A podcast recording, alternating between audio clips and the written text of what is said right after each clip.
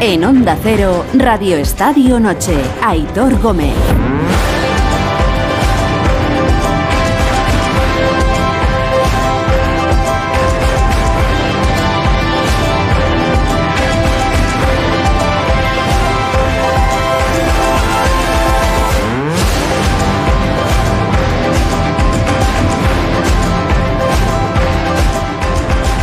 Menos de media hora para que sea miércoles, menos de media hora para que se acabe el mercado de invierno de fichajes en la Liga Española.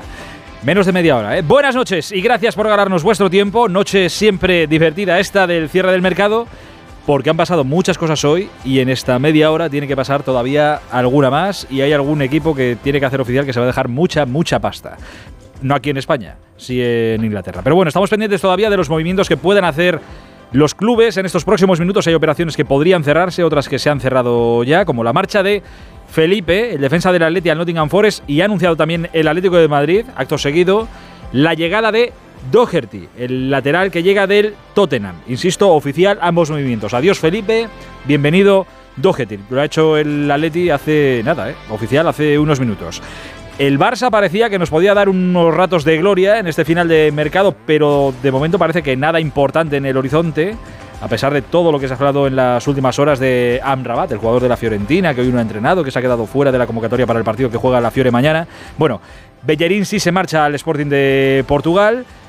Y bueno, es el Barça. No descarto nada hasta el último segundo porque Mateo Alimain y su gente en estas horas se manejan bastante bien. Pero el Barça sí que ha hecho algo hoy el Barça ha inscrito a Gaby y lo ha hecho no porque la liga lo haya autorizado, sino porque ha acudido el Barça a la justicia ordinaria y el juez, ante la falta de tiempo con el cierre del mercado, ha concedido la cautelar que permite al Barça inscribir al jugador.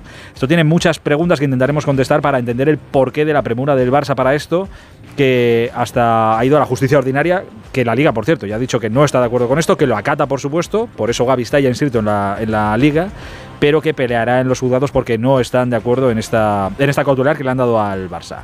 Y Fedal se marcha del Valladolid y el Rayo eh, va a despedir a Patecis, bueno, va a despedir, va a despedir porque el Lyon paga unos 6 millones y Patecis se va a marchar a Francia y el Betis se ha hecho con Ayoce y Loren se va a Las Palmas. En fin, han pasado cosas y algunos supongo que querría que hubieran pasado algunas más y ver alguna cara nueva en su equipo, pero eh, es lo que hay. O en esta media hora pasan esas cosas o os quedáis con lo que, con lo que teníamos. Pero aquí lo contaremos todo. ¿eh? Más allá del mercado que nos va a ocupar buena parte de la noche con lo que ha pasado aquí o lo que está pasando y ha pasado fuera, como por ejemplo el no fichaje de Isco por el Unión Berlín. Esto es curioso porque ambas partes dicen que había unos términos acordados, pero que la parte contraria a última hora quería cambiar.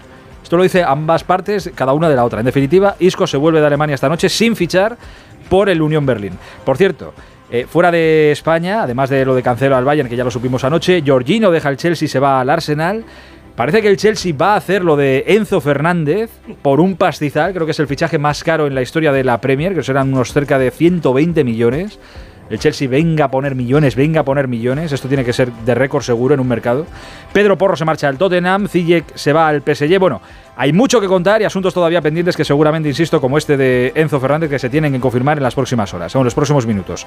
Otra noche entretenida de mercado. Esto hasta hace no mucho, estas noches habían perdido el interés, pero chico, últimamente esto acaba siendo hasta, hasta divertido, muy divertido. Ah, y por si queréis hacer planes, que es noticia también de hoy, que lo dejamos ayer colgando y no sabíamos, bueno, ya hay confirmados los horarios de semifinales para la Copa del Rey. ¿eh? El miércoles 1 de marzo a las 9 de la noche Atlético Sasuna y el jueves 2 de marzo a las 9 de la noche Real Madrid-Barça. La vuelta el martes 4 de abril, lo iremos recordando, porque claro, fíjate, hasta el 4 de abril anda que no queda.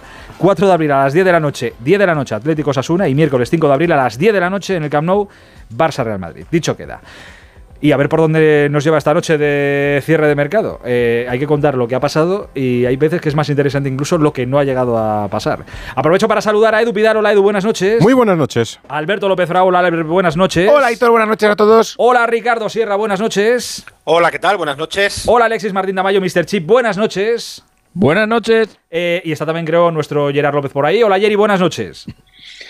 Hola Hitor, ¿qué tal? Tú ya eres, tú eres veterano, ya hemos vivido alguna noche de estas, ya hemos vivido contigo aquí, ¿no? Sí, sí. Sí, yo recuerdo más la de, la de verano. En verano sí que fue. y el año pasado, yo creo que fue fuerte la del año pasado del, del Barça, la última de, de invierno con, con, Alfredito ahí en la puerta de la ciudad deportiva. ¿eh? Sí, sí, están bien estas noches. Eh, oye, Alexis, eh, no sé si controlas estos datos o si manejas estadísticas, luego lo hablaremos, ¿eh? pero así a modo de titular, lo del Chelsea en un mercado, en este mercado de invierno, tiene que ser récord absoluto por muchísimo. Pues la verdad es que no controlo este tipo de ah, cosas, porque yo lamentablemente para, para todos vosotros, hoy no, hoy, o sea, hoy no es mi hoy no es mi actuación, porque yo es que del mercado, Aitor, paso, pero no, pero es que no te lo puedo imaginar. Puedo decir, ¿cuántos jugadores han salido en los últimos cinco minutos de mercado en los últimos diez años? podrías darnos ese dato, seguro. Es que es una, es una cosa de verdad. Oye, pues están pasando eh, cosas y pasan cosas interesantes estas noches. Ya ¿eh? sé, ya sé que pasan cosas, pero. pero no sé, cómo como estás, ahora, viene, ahora se va, no, que ahora no sé qué, no, que ahora sí, no, que ahora mandó un tuit, no, que ahora dice no sé quién. Yo, de verdad, yo me, yo me espero a mañana, y yo mañana, lo he contado muchas veces, yo, a mí mi jornada favorita de la liga es la primera jornada. Porque como yo como yo paso olímpicamente del mercado, pero, pero o sea, Tú vas olímpicamente, a lo, oficial. o sea, no os podéis ni imaginar lo olímpicamente que es. O sea, ¿te da igual que Enzo Fernández se vaya por 130 millones? Exactamente igual. Eh, o sea, no que Mbappé cambie el PSG por el... Fichaje más caro de la historia de la Premier, ¿eh? No, no, me no, no, no me estáis, no me estáis entendiendo. No, no, sí, yo los, he entendido. Los, los, fichajes sí me importan. Lo que no me importa es el mercado y toda la parafernalia. Es decir, los fichajes me importan porque yo... ¿Qué hago yo con Enzo Fernández? Pues ahora mismo cogeré a Enzo Fernández y le diré, eh, Benfica, ya no estás aquí y ahora te lo pongo en el club. ya está. Es lo que, o sea, es para mí lo que Mbappé fuera PSG y va a salir un día Jorge Méndez y va a decir, a mí las estadísticas de este tío me dan igual y Vamos a contar, vamos a contar perfecto. Vamos a contar cosas. Vamos a la, a la, sede de la liga, actualizar los últimos jugadores inscritos, que al final es lo que cuenta. Fichar está bien y gastarse la pasta está bien, pero luego hay que inscribirlo en la, en la liga. ¿eh? Ahí está Rafa Fernández. ¿Cómo está aquello, Rafita? Buenas noches. Hola, buenas noches a todos. Vaya elenco que tienes por ahí, eh, pendientes todos, media horita, queda menos ya, ¿eh? ¿eh? Para que se cierre. Esto ya no es lo mismo que en agosto. Eh, cuando estuvimos aquí en agosto vino también Gonzalo Palafox. Esto estaba a reventar. Hoy, bueno, somos unos pocos menos. Igual hay 15 periodistas y 3, 4 cámaras, con lo cual la expectación es menor y los nombres también parece que no son eh, los más, eh, digamos, eh, populares como para que digamos que haya habido grandes movimientos.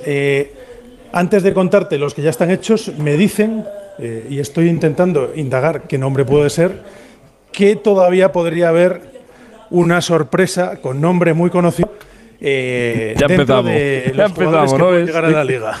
Lo que le gusta a Alexis. Lo que le gusta A, las 12 y 5 ya veréis cómo no ha habido ninguna no, sorpresa. No, bueno, no, no, yo sí la consigo, yo sí la consigo saber antes de las 12 y 5, pues la diré.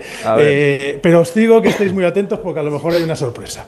Eh, el último que se ha apuntado ha sido José Grajera, el, el joven jugador del Sporting que llega que llega al español, antes eh, Seferovic, eh, que llega al Celta, eh, estuvo, recordaréis, en la Real Sociedad y llega cedido por el Benfica, aunque su último equipo este año ha sido el Galatasaray, donde sus números han sido bastante nefastos. Morlanes, que llega al Mallorca procedente del Villarreal, tenemos a Yoce al Betis, lo de Gaby, que ha sido un poco el tema del día, Gueye al Sevilla, que también se ha cerrado en el día de hoy todos los papeles. Brian Hill también hoy y Denis Suárez, eh, que llega al español, y a eh, Augustinson, que también eh, se ha cerrado hoy todo su papeleo para llegar al, para llegar al Mallorca. os digo, se tiene que cerrar ahora. son de esos casos que dices, bueno, es que son tremendos, ¿no? y esta historia me la sé bien. la salida de Weisman del Valladolid rumbo a Granada, dos grandes ciudades. este delantero israelí lo tienen todo cerrado y el agente de, del jugador a última hora se ha descolgado pidiendo un poco más pero parece que se va a cerrar. Bueno, pues son las cosas de los fichajes eh, que ya sabéis que, muchas veces se tuercen porque una de las partes decide torcerlo y en el último instante, eh, no sé si sabe la gente que es alemán, que aquí como a las 12, a las 12 no esté toda la documentación que creo que está llegando, eh, no, se, no, se cierran, no se cierran las cosas. Pues vamos a estar muy pendientes. Eh, me decían hace un rato que no iba a haber nada relevante. Es probable que no lo haya, pero también os digo que hay un nombre que me dicen que está rondando y que, que podría, bueno, por lo menos llamar la atención en esta última media hora. Bueno, eh, sí, sí, seguramente sea ese, sí.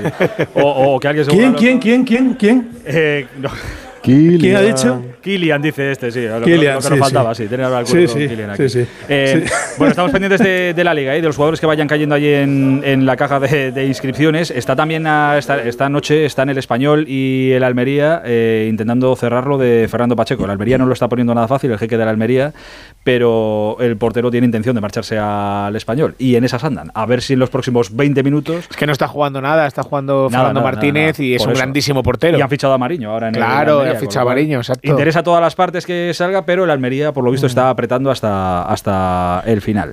Eh, insisto, veremos a ver qué es lo que pasa. 20 minutos quedan para, para este cierre de, mercado y nos tiene que llegar también noticias de, Inglaterra y de este dineral que se está dejando sobre todo el Chelsea, que es el auténtico rey de reyes en este mercado de, invierno. Que luego funcione o no, ya lo veremos. Eh, el rey de estas noches últimamente estaba siendo aquí en España el, el Barça. Parecía que a Mateo Alemán y a su gente parece que les iba a apurar hasta el final. Y hoy se esperaba que pasaran cosas. ¿Tú esperabas hoy cosas en el, en el Barça, Jerry? Hola, hola Gerard, a la una, a las dos. Sí, perdona, perdona, que se me había cortado, que no te he escuchado, Aitor. Digo, ¿tú esperabas que pasaran cosas hoy en el Barça? Mm, no por el aspecto económico. Yo creo que al final te marca mucho esto. Aitor ya sobrevivió, como antes decías, en, el verano del año pasado. El, el, mercado de invierno también fue de estos que, te salva la campana y, bueno, exceptuando lo de Gaby, que era inscribirlo con ficha del primer equipo, eh, a nivel de movimiento, Aitor, se hablaba aquí en Barcelona de Amrabat, eh, a nivel de cesión, eh, bueno, no, ha salido mucho, muchos nombres, pero creo que la plantilla está bastante compensada. Quizás un lateral derecho hubiera hecho falta si finalmente Bellerín sale en rumbo Portugal. Ya está, está en Portugal y ya firmado y, sí, por eso, con el tema de Cundé, con el tema de Cundé ahora allí y bueno, habiendo apuntalado un poco el eje con la recuperación de, Araujo, de Christensen y, y bueno, yo creo que el equipo está compensado. Creo que no, no, no, no necesidad, aunque es verdad que han salido gente de, de arriba, como, como Memphis rumbo al Atleti, pero creo que el equipo está bastante compensado y con plantilla suficiente de Thor como para eh, tener eh, opciones en las distintas competiciones que el Barça está vivo. Alfredo, buenas noches. ¿Qué tal? Muy buenas noches. ¿Está pendiente el Barça de algo en estos 18 minutos que quedan? No, cosas de filial, la cesión de Gustavo Maya al Valencia Mestalla, la posible incorporación de Araujo, el mexicano, al Barça Athletic, pero poco más. O sea, de lo Moyar, lo importante, Amrabat, que ha sonado a lo largo del día de hoy muchas veces. No, no. es más, eh, el club dice que hoy en realidad lo que querían de verdad era asegurarse lo que tenían, que era Gaby, e incluso intentar Araujo. Lo otro era un a mayores, es decir, si se pone a tiro a alguien, si se consiguen cuadrar las cifras, bien, pero ya sabían que en el escenario actual era complicadísimo. Es más, el, el, Barcelona, una vez que ha conseguido la inscripción de Gaby, da por más que satisfechas las últimas horas. Nos dijeron hace un par de horas, no va a haber ningún movimiento más. Están en la ciudad deportiva cerrando los últimos flecos Mateo Alemán, Jordi Cruz, pero es sobre todo estas operaciones que te comento, tanto de la cesión del eh, mexicano Araujo que vendría para el filial como para la de que se acaba de cerrar de Gustavo Maya e incluso hace 20 minutos que ha sido oficial el traspaso de Bellerín al Sporting de Portugal por un millón de euros fijo, un millón variables y un tanto por ciento de la futura venta. No es mala negociación del Barcelona porque él llegó con la carta de libertad. Pero había amplia preocupación por la situación de Gaby, porque si Gaby llegaba a 30 de junio con el contrato actual, quedaba en libertad. Y el Barcelona, el pasado viernes, presentó un recurso ante el juzgado del mercantil número 10 para pedirle una medida cautelarísima para exigir a la Liga de Fútbol Profesional que permitiera la inscripción del futbolista como miembro del primer equipo. La resolución fue favorable al Barcelona y reconoce la posición de dominio de la Liga de Fútbol y considera que le legitima al Barcelona la pretensión de la inscripción y que por tanto tiene derecho a hacerla. Pero, el Barcelona, dicho y hecho. perdón, Alfredo, es que hay, hay cosas de esto que, muchas veces lo hablamos y que yo a veces lo, hablamos y muchas veces ni, ni, siquiera lo entiendo. ¿Qué diferencia hay entre inscribirle ahora o no inscribirle? ¿Que quede libre en verano? ¿Esa era la única diferencia? Sí, porque con el contrato que tenía actualmente, a 30 de junio era, era inválido. Tenía una cláusula de rescisión de 50 millones de euros y estaba prácticamente en libertad. Pero, ¿y pensabais en Barcelona o piensan que Gaby podría marcharse? No, e-, ese es otro tema. O sea, primero, Gaby y su representante de la Peña siempre han mostrado una voluntad, una predisposición a quedarse. Claro. todo tiene su límite. Es decir, vale, tú me quedo, pero renuevas a Marcos Alonso, me quedo, pero viene Lewandowski, me quedo, pero fichas a un Rabat, me quedo, pero ¿entiendes lo que te digo? Ya. Y entonces todos son muy buenas palabras hasta el momento en el que dices, oye, cada vez soy más importante en el equipo y veo menos importancia en las negociaciones. Siempre te queda, dice, vamos a atar, eh, dice, vamos, lo, bien atado acaba definitivamente. Entonces en Barcelona existía cierta preocupación. Pero, pero, digo yo, la, duda que, el tema se enquistara. La duda que tengo es, eh, Gaby ahora mismo eh, está cobrando sueldo de filial a pesar de no bueno, eh, o sea, Gaby está cobrando ya un contrato bueno. Él, él, él tenía un contrato firmado con el Barcelona que le corresponderían a lo mejor 6 millones de euros. Los iba a ir cobrando, independientemente del fair play, o se iban aplazando, o se iban a Sí, pero me refiero que, que, le inscribieron hoy a Gaby, a él, al chaval, más allá de llevar el 6 en la camiseta, que ya lo puede llevar, eh, económicamente no le cambia nada, porque ya lo tiene todo firmado, ya estaba no le cambia nada importante, quiero decir, salvo tener la libertad, salvo tener la libertad en verano de ser libre. Sí, no, lo, lo, lo, que pasa es que, bueno, es como todo, si tú no formalizas oficialmente estas cosas, llega un momento en que tú estás contento, te están pagando siete, pero te llega un equipo y te dice, oye, te voy a dar doce donde te dan siete. Dice, vale, pues donde estábamos en este pacto, pues no vale ya el pacto y de lo De todas formas, Alfredo, esta decisión, quiero decir, no es firme porque la Liga puede recurrir ese fallo y si le diera la razón la justicia tendría que ser desinscrito, o sea que entramos en un galimatías más complejo. Claro, porque volvemos, volveríamos a la situación eh, antes de ser inscrito, precisamente. Sí, bueno, pero de momento, de momento el Barcelona salva una situación. Primero, al jugador le dice, oye, mi voluntad es la de inscribirte. Y luego también deja una situación un poco delicada a la Liga de Fútbol Profesional. Es decir, bueno, usted es el garante de todo, sí, pero le están diciendo que está mm, inmiscuyéndose en demasía, porque el Barcelona cree que le asiste el derecho de que el dinero que está consiguiendo de los contratos similares a los de CVC son suficientes como para inscribir a los jugadores. Le quedaba un margen, inscribe a Gaby.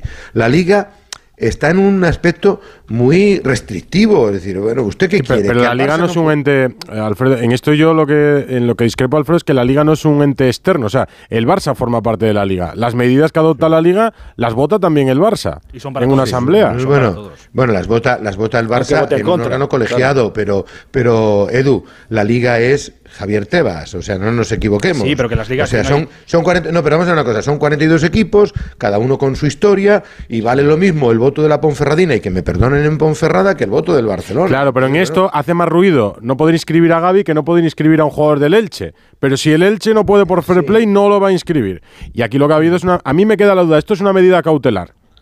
O sea, no es una decisión de. Es una medida cautelar. A partir de ahora tendrá que haber una vista para adoptar es, para, para confirmar esas medidas cautelares y después tendrá que decidirse. ¿Qué, es una vista? ¿Qué es una vista? En un juzgado.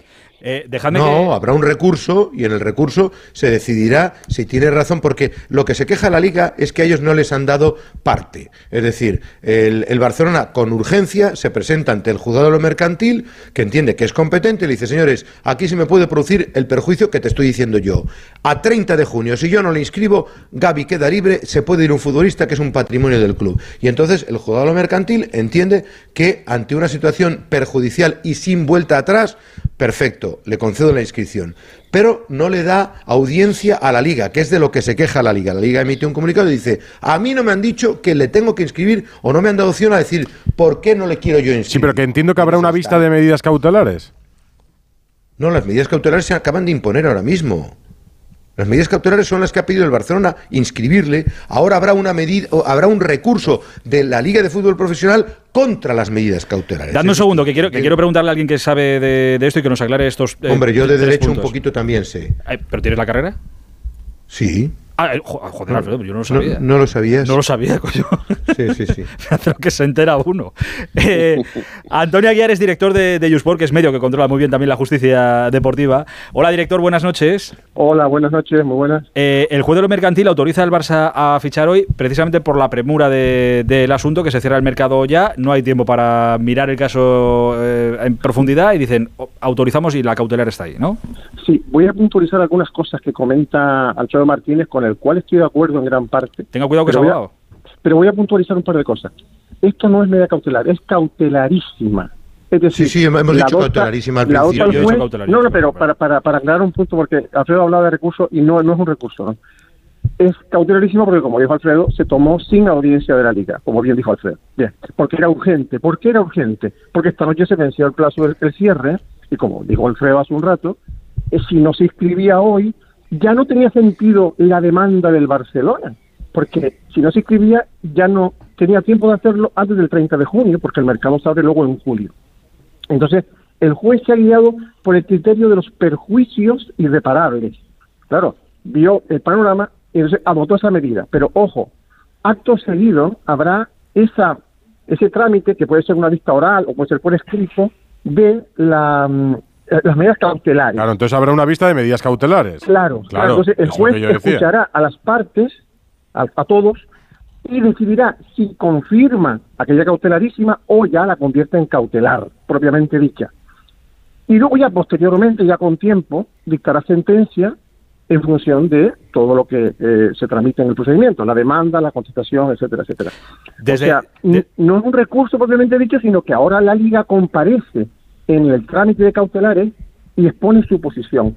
La Liga entiende que los dos requisitos que suelen, eh, los criterios que se usan, se utilizan para las cautelares, que es el perjuicio y la apariencia de buen derecho, este último no lo tiene el Barça. O sea, la Liga entiende que en virtud de las normas de fair play, el Barça no las cumple y por lo tanto no tiene apariencia de buen derecho. Claro, el juez no ha tenido tiempo de conocer eso porque ha adoptado la cautelarísima sin escuchar a la Liga cuando la escuche, puede ser que la liga convenza al juez de que efectivamente el Barça no tiene apariencia de buen derecho, que sí había un perjuicio de difícil reparación o imposible si no se daba la cautelarísima como se dio, y yo entiendo la decisión del juez, yo aprecio y valoro el sistema judicial español, pero la Liga dirá en ese trámite que no tiene apariencia de buen derecho y por tanto no procede la cautelar. Esto de esto de esto que ha hecho el Barça, de, ir a la justicia ordinaria a pedir esta cautelarísima a, última hora y que el juez se la ha dado y que le permite inscribir a, a Gaby, luego ya veremos a ver qué es lo que pasa. ¿Esto es de alguna manera es una forma de saltarse el fair play financiero marcado por la Liga? No, no, no. El Barça ha usado un mecanismo que le confiere la ley, hay que respetarlo. Eh, ha acudido a un juez, el juez ha utilizado también un mecanismo absolutamente legal y ha conseguido la cautelarísima ¿Que esto se vaya a extrapolar? No, porque cada caso es diferente. Y en este caso tenía un argumento poderoso el juez que era el que si no se inscribía Gary antes de esta noche, esa cláusula, como comentaba antes Alfredo, pues ya no operaba y entonces el Barça se arriesgaba a perder al jugador de aquí al 30 de junio. Claro, entonces había un motivo, pues sí, sí lo había. Y por eso la concedió. Pero ahora tendrá que valorar el otro aspecto, que es si realmente el Barça eh, cumple con las normas del fair play. Porque mm, si la liga los convence al juez de que no las cumple, la liga está convencida de que no, evidentemente, por eso ponen las restricciones, eh, entonces el juez cambiará de opinión. Ese es un poco ese es el panorama. Vale, eh, pues resueltas las dudas, porque ya lo que, Aitor, sí, dime, Aitor, una duda. Es la misma, es el mismo, el mismo procedimiento que el Barça utilizó con la sanción de Lewandowski, eh, acudir a la justicia ordinaria Exactamente. Por, el tema de la sanción, digo, hace poco. Es, lo mismo. Eh, fue una cautelarísima la que puso en aquel momento, el juez se la dio y luego el tema mm, no, no continuó. No continuó, el tema se, el Barça ya dejó de seguir peleando, repleiteando y ya, ya conocemos lo que ocurrió después, ¿no? Pero fíjense ustedes que a veces el criterio que toma la justicia es el contrario. Por ejemplo, eh, hoy, hoy también se supo lo de la Superliga y el criterio que tomó eh, la, la Audiencia Nacional de Madrid fue no el de los perjuicios, sino el de la apariencia de buen derecho.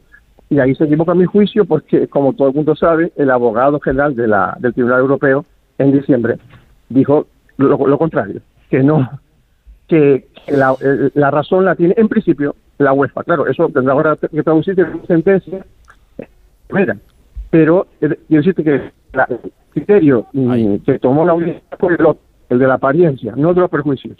Le, agradezco a Antonio Aguiar este, este rato y las explicaciones y las aclaraciones al director de, de Usport. Eh, director, le mando un abrazo muy grande. Muchísimas gracias. Eh, un saludo. Gracias a ustedes. Un saludo hasta ahora. Además, la cobertura nos estaba haciendo jugando. Es que la liga tendrá que velar porque no se cometa ningún agravio comparativo también. Claro. Claro, es que eso es muy Ya, pero escuchad, aquí hay, aquí hay un, hay un principio y es el daño irreparable. Mm. O sea, el, juez cuando le dice, oiga, es que si Gaby se queda libre, entonces lo primero que intentan es evitar que no haya nada que no tenga vuelta atrás. Alfredo, yo, lo que, yo lo que veo, y, desde fuera, ¿eh? y ya fuera del derecho y todo esto, yo lo que veo es un miedo atroz a, que, Gaby se, vaya. Claro, claro, el Barça ha jugado sus no, no, bueno, el Barça toma, por más que por más que la porta nos dijera hace poco que Gaby es culé y tal, digo, sí, sí, Gaby es culé, pero no es tonto. Y como llegue libre a verano y venga el Bayern con 50 o el City con 70. Eh, no, hombre, toda precaución es poca, toda precaución es poca, ¿no? Pero claro, pero que toda esta premura y todo esto viene por el miedo a perderlo.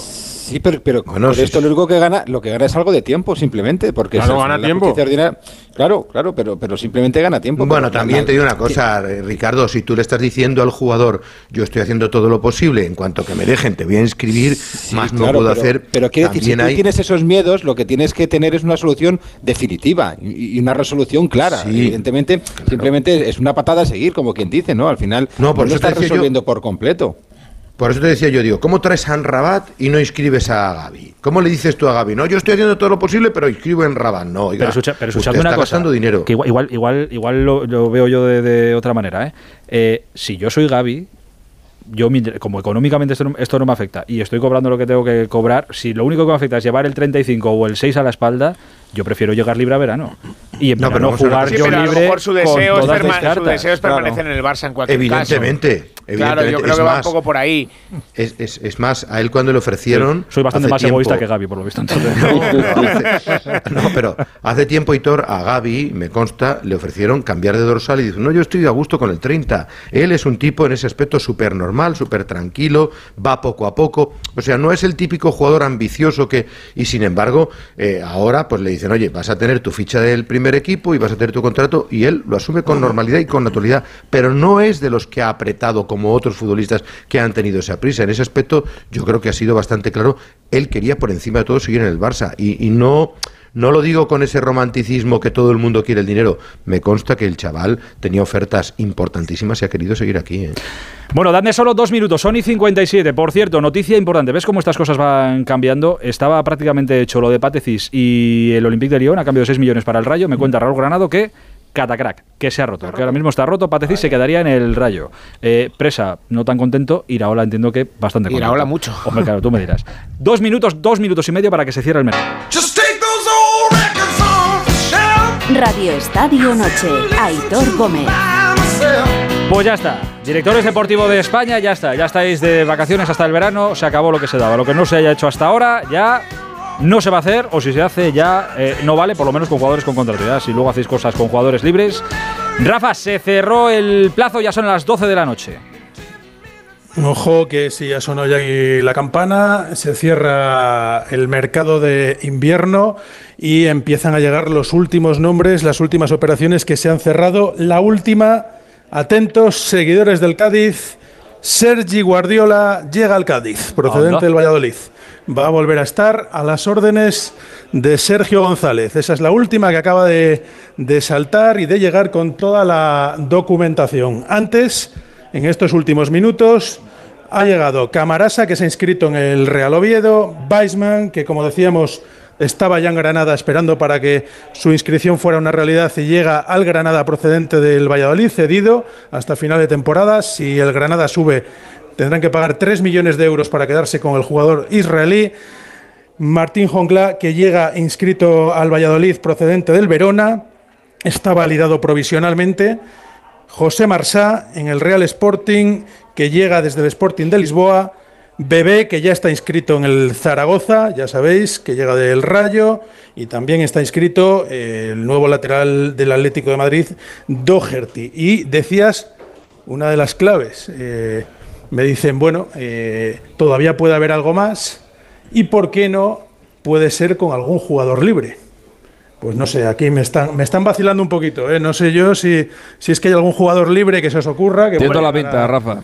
Que puede llegar a... Tiene toda la pinta, pero de hace ya un rato.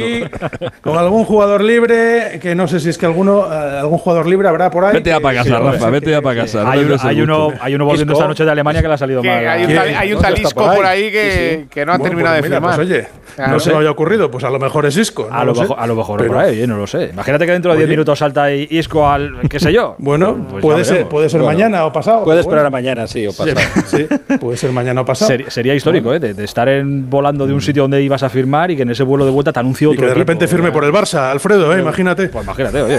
Todo, todo, todo, es posible, todo podría pasar. Eh, pues Rafa, aguantamos ahí la conexión con la liga por si acaso cayera algo de. No, hombre, no le tengas más tiempo ahí, que le van a seguir vacilando. 5 o 10 minutos, 5 o 10 minutos. Si lo que no caiga en 5 o 10 minutos ya no va a caer. Nunca me vacilarán tanto como Alexis en Qatar. estas intrahistorias. Alexis te vaciló, no me lo creo yo. ¿eh? Que algún día, no, que Alexis le vacilaron. Que Alexis ah, le vale. ese, ese, es el rollo.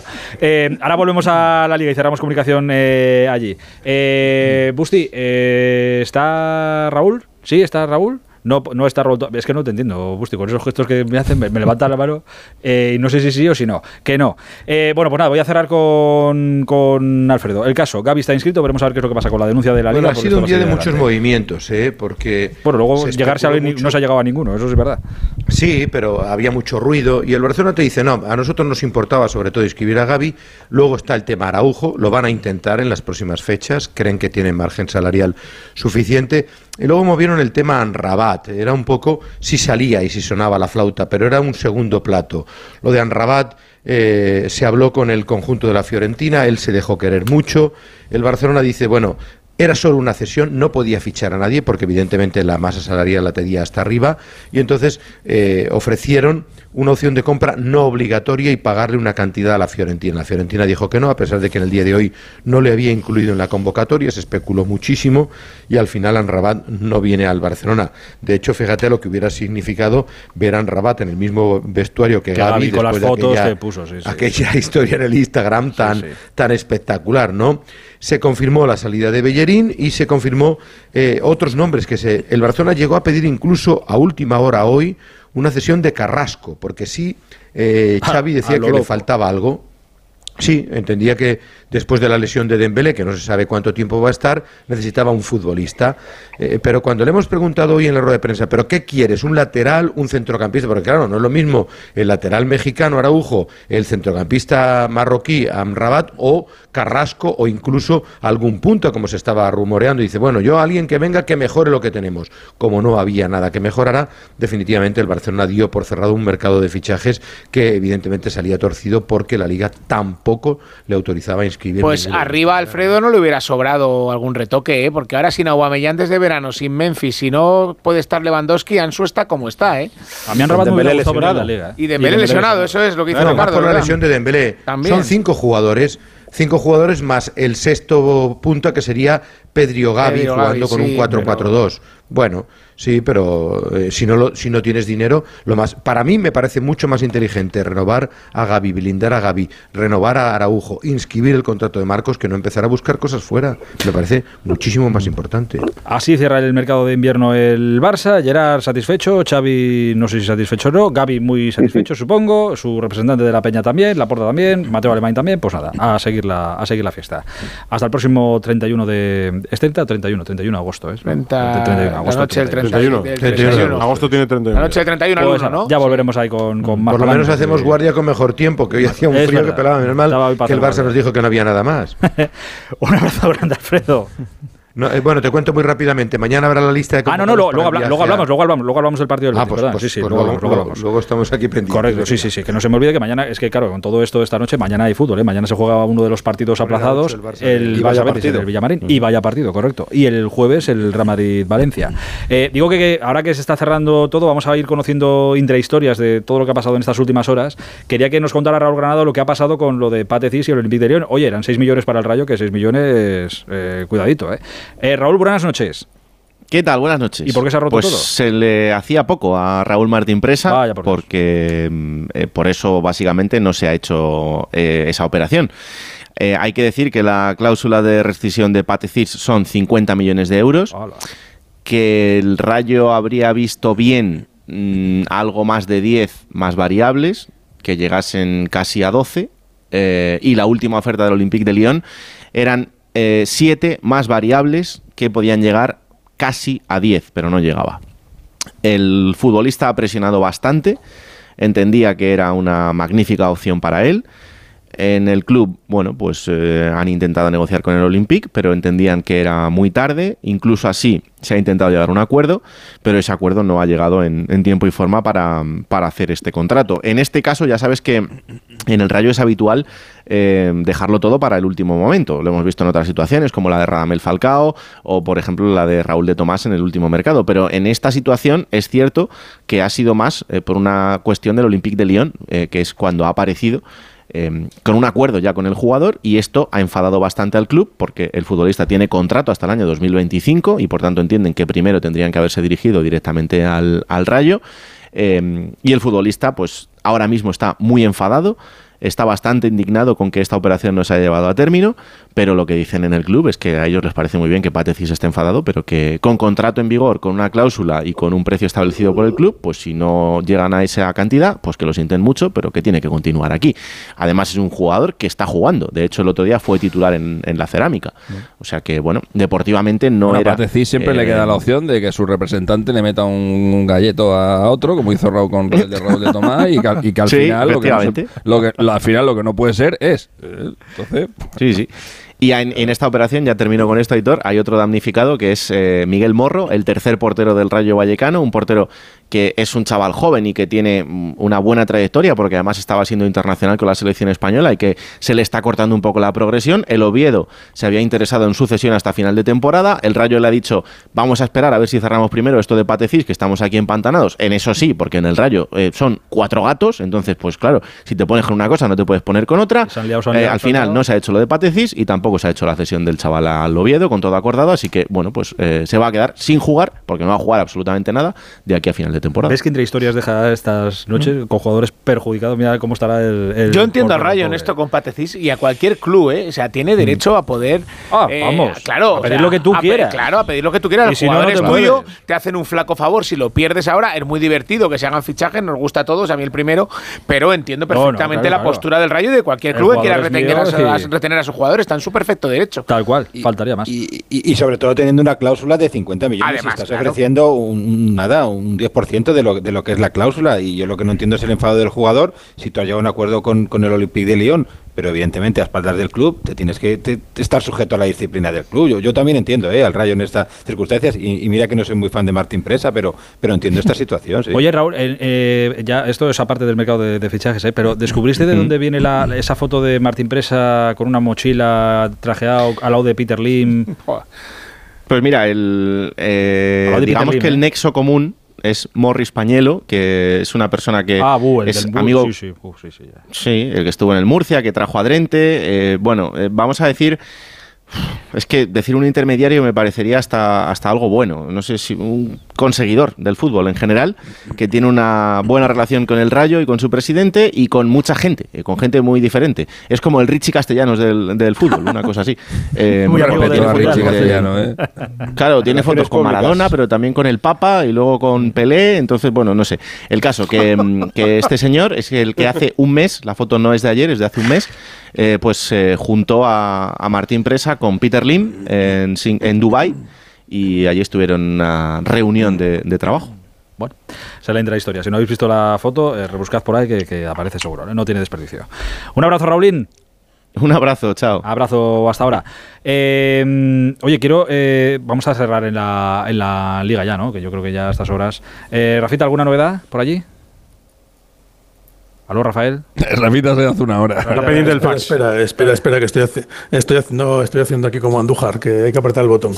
Que, que nada, que última hora, eh, nada, pues eh, han inscrito también a, a, Mariño, que ya sabíamos que, que, llegaba a la Almería procedente del Sporting, eh, a Malá, el marroquí, que llega al Valladolid procedente de Lieja, desde Lieja, y eh, Meré creo que ya lo ha comentado antes, que llega desde Colonia rumbo al Cádiz, con ese nombre de última hora que era un, bueno, pues el Valladolid sobre todo estaba deseando que saliera y que ha salido eh, Sergio Guardiola que se marcha rumbo a Cádiz, como decía antes, para reencontrarse con Sergio González en el banquillo. Y si no ha caído todavía, caerá en los próximos minutos. Se ha hecho lo de Fernando Pacheco al español. Deja el de Almería y se marcha al español de Barcelona. A priori buena noticia para los dos, porque el pues español tenía un problema grave esta temporada en la portería, lo ha, estado, lo ha tenido hasta ahora, y Pacheco en forma me parece uno de los porteros de la liga. Sí, sí, llegaba para ser titular en Almería, pero es verdad que Fernando lo estaba haciendo bien. Bueno, en cualquier caso, pues, se desenrolla. Pues a lo mejor el español es de los equipos que, que se ha reforzado, por lo menos con nombres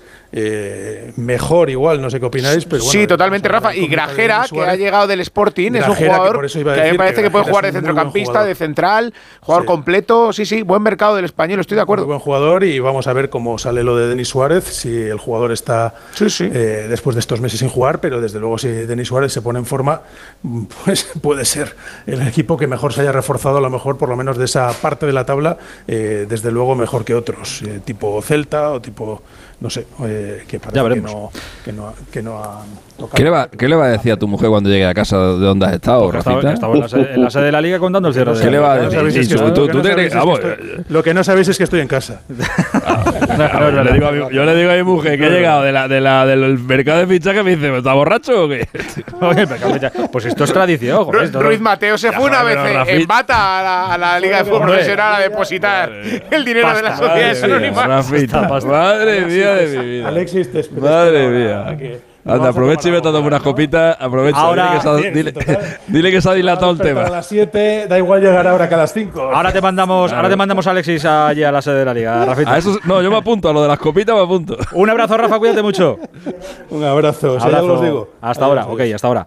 Eh, el Atlético de Madrid también ha cerrado su mercado. Ha esperado a última hora el Atleti para hacer oficial todo. Para hacer oficial los que se van y para hacer oficial los que, los que venían. Hola, Jano Mori. Buenas noches. Aitor Gómez, ¿qué tal? Buenas noches. Bueno, esperado, pero hay que recordar que ya se marcharon eh, hace tiempo Cuña y Joao Félix y que vino Memphis. Pero es verdad que hoy, último día de mercado, como es habitual en el de Madrid, siempre pasa algo. Lo más sonado el último fue lo de Grisman, aquel 31 de agosto. Y hoy se ha producido la tercera salida. Felipe ha sido traspasado al Nottingham Forest. Ahí se va a encontrar con un excompañero como Renan Lodi, que está cedido ha liberado masa salarial y esto ha posibilitado que se venga al Atlético de Madrid un lateral derecho, Matthew James Doherty, 31 años, irlandés, internacional irlandés, que eh, ha rescindido su contrato con el Tottenham Hotspur y ha venido gratis. Firma hasta final de temporada. Luego ya veremos qué pasa. Viene para. Le iba, a preguntar a, le iba a preguntar a Frau que, que, te contara lo que ha visto de, de este jugador, pero tampoco le quiero aguar los, ni pinchar los globos a nadie ni fastidiarle los sueños. Este chico le vi mucho cuando jugaba en el Wolves, que jugaba mucho de carrilero, porque aquel equipo jugaba con tres centrales, tiene mucha potencia, pero con el balón en los pies es muy limitado.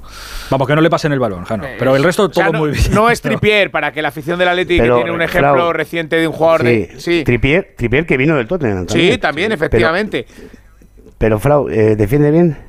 Sí, defiende mejor que Atala. Pues ya está. Sí, defiende bien. Perfecto. Defiende mejor que Atala. Cumple, cumple las En ese sentido, sí. Pero me refiero que, que no espere la gente un lateral que llega a línea de fondo, te la ponga de maravilla. Por potencia llega bastante.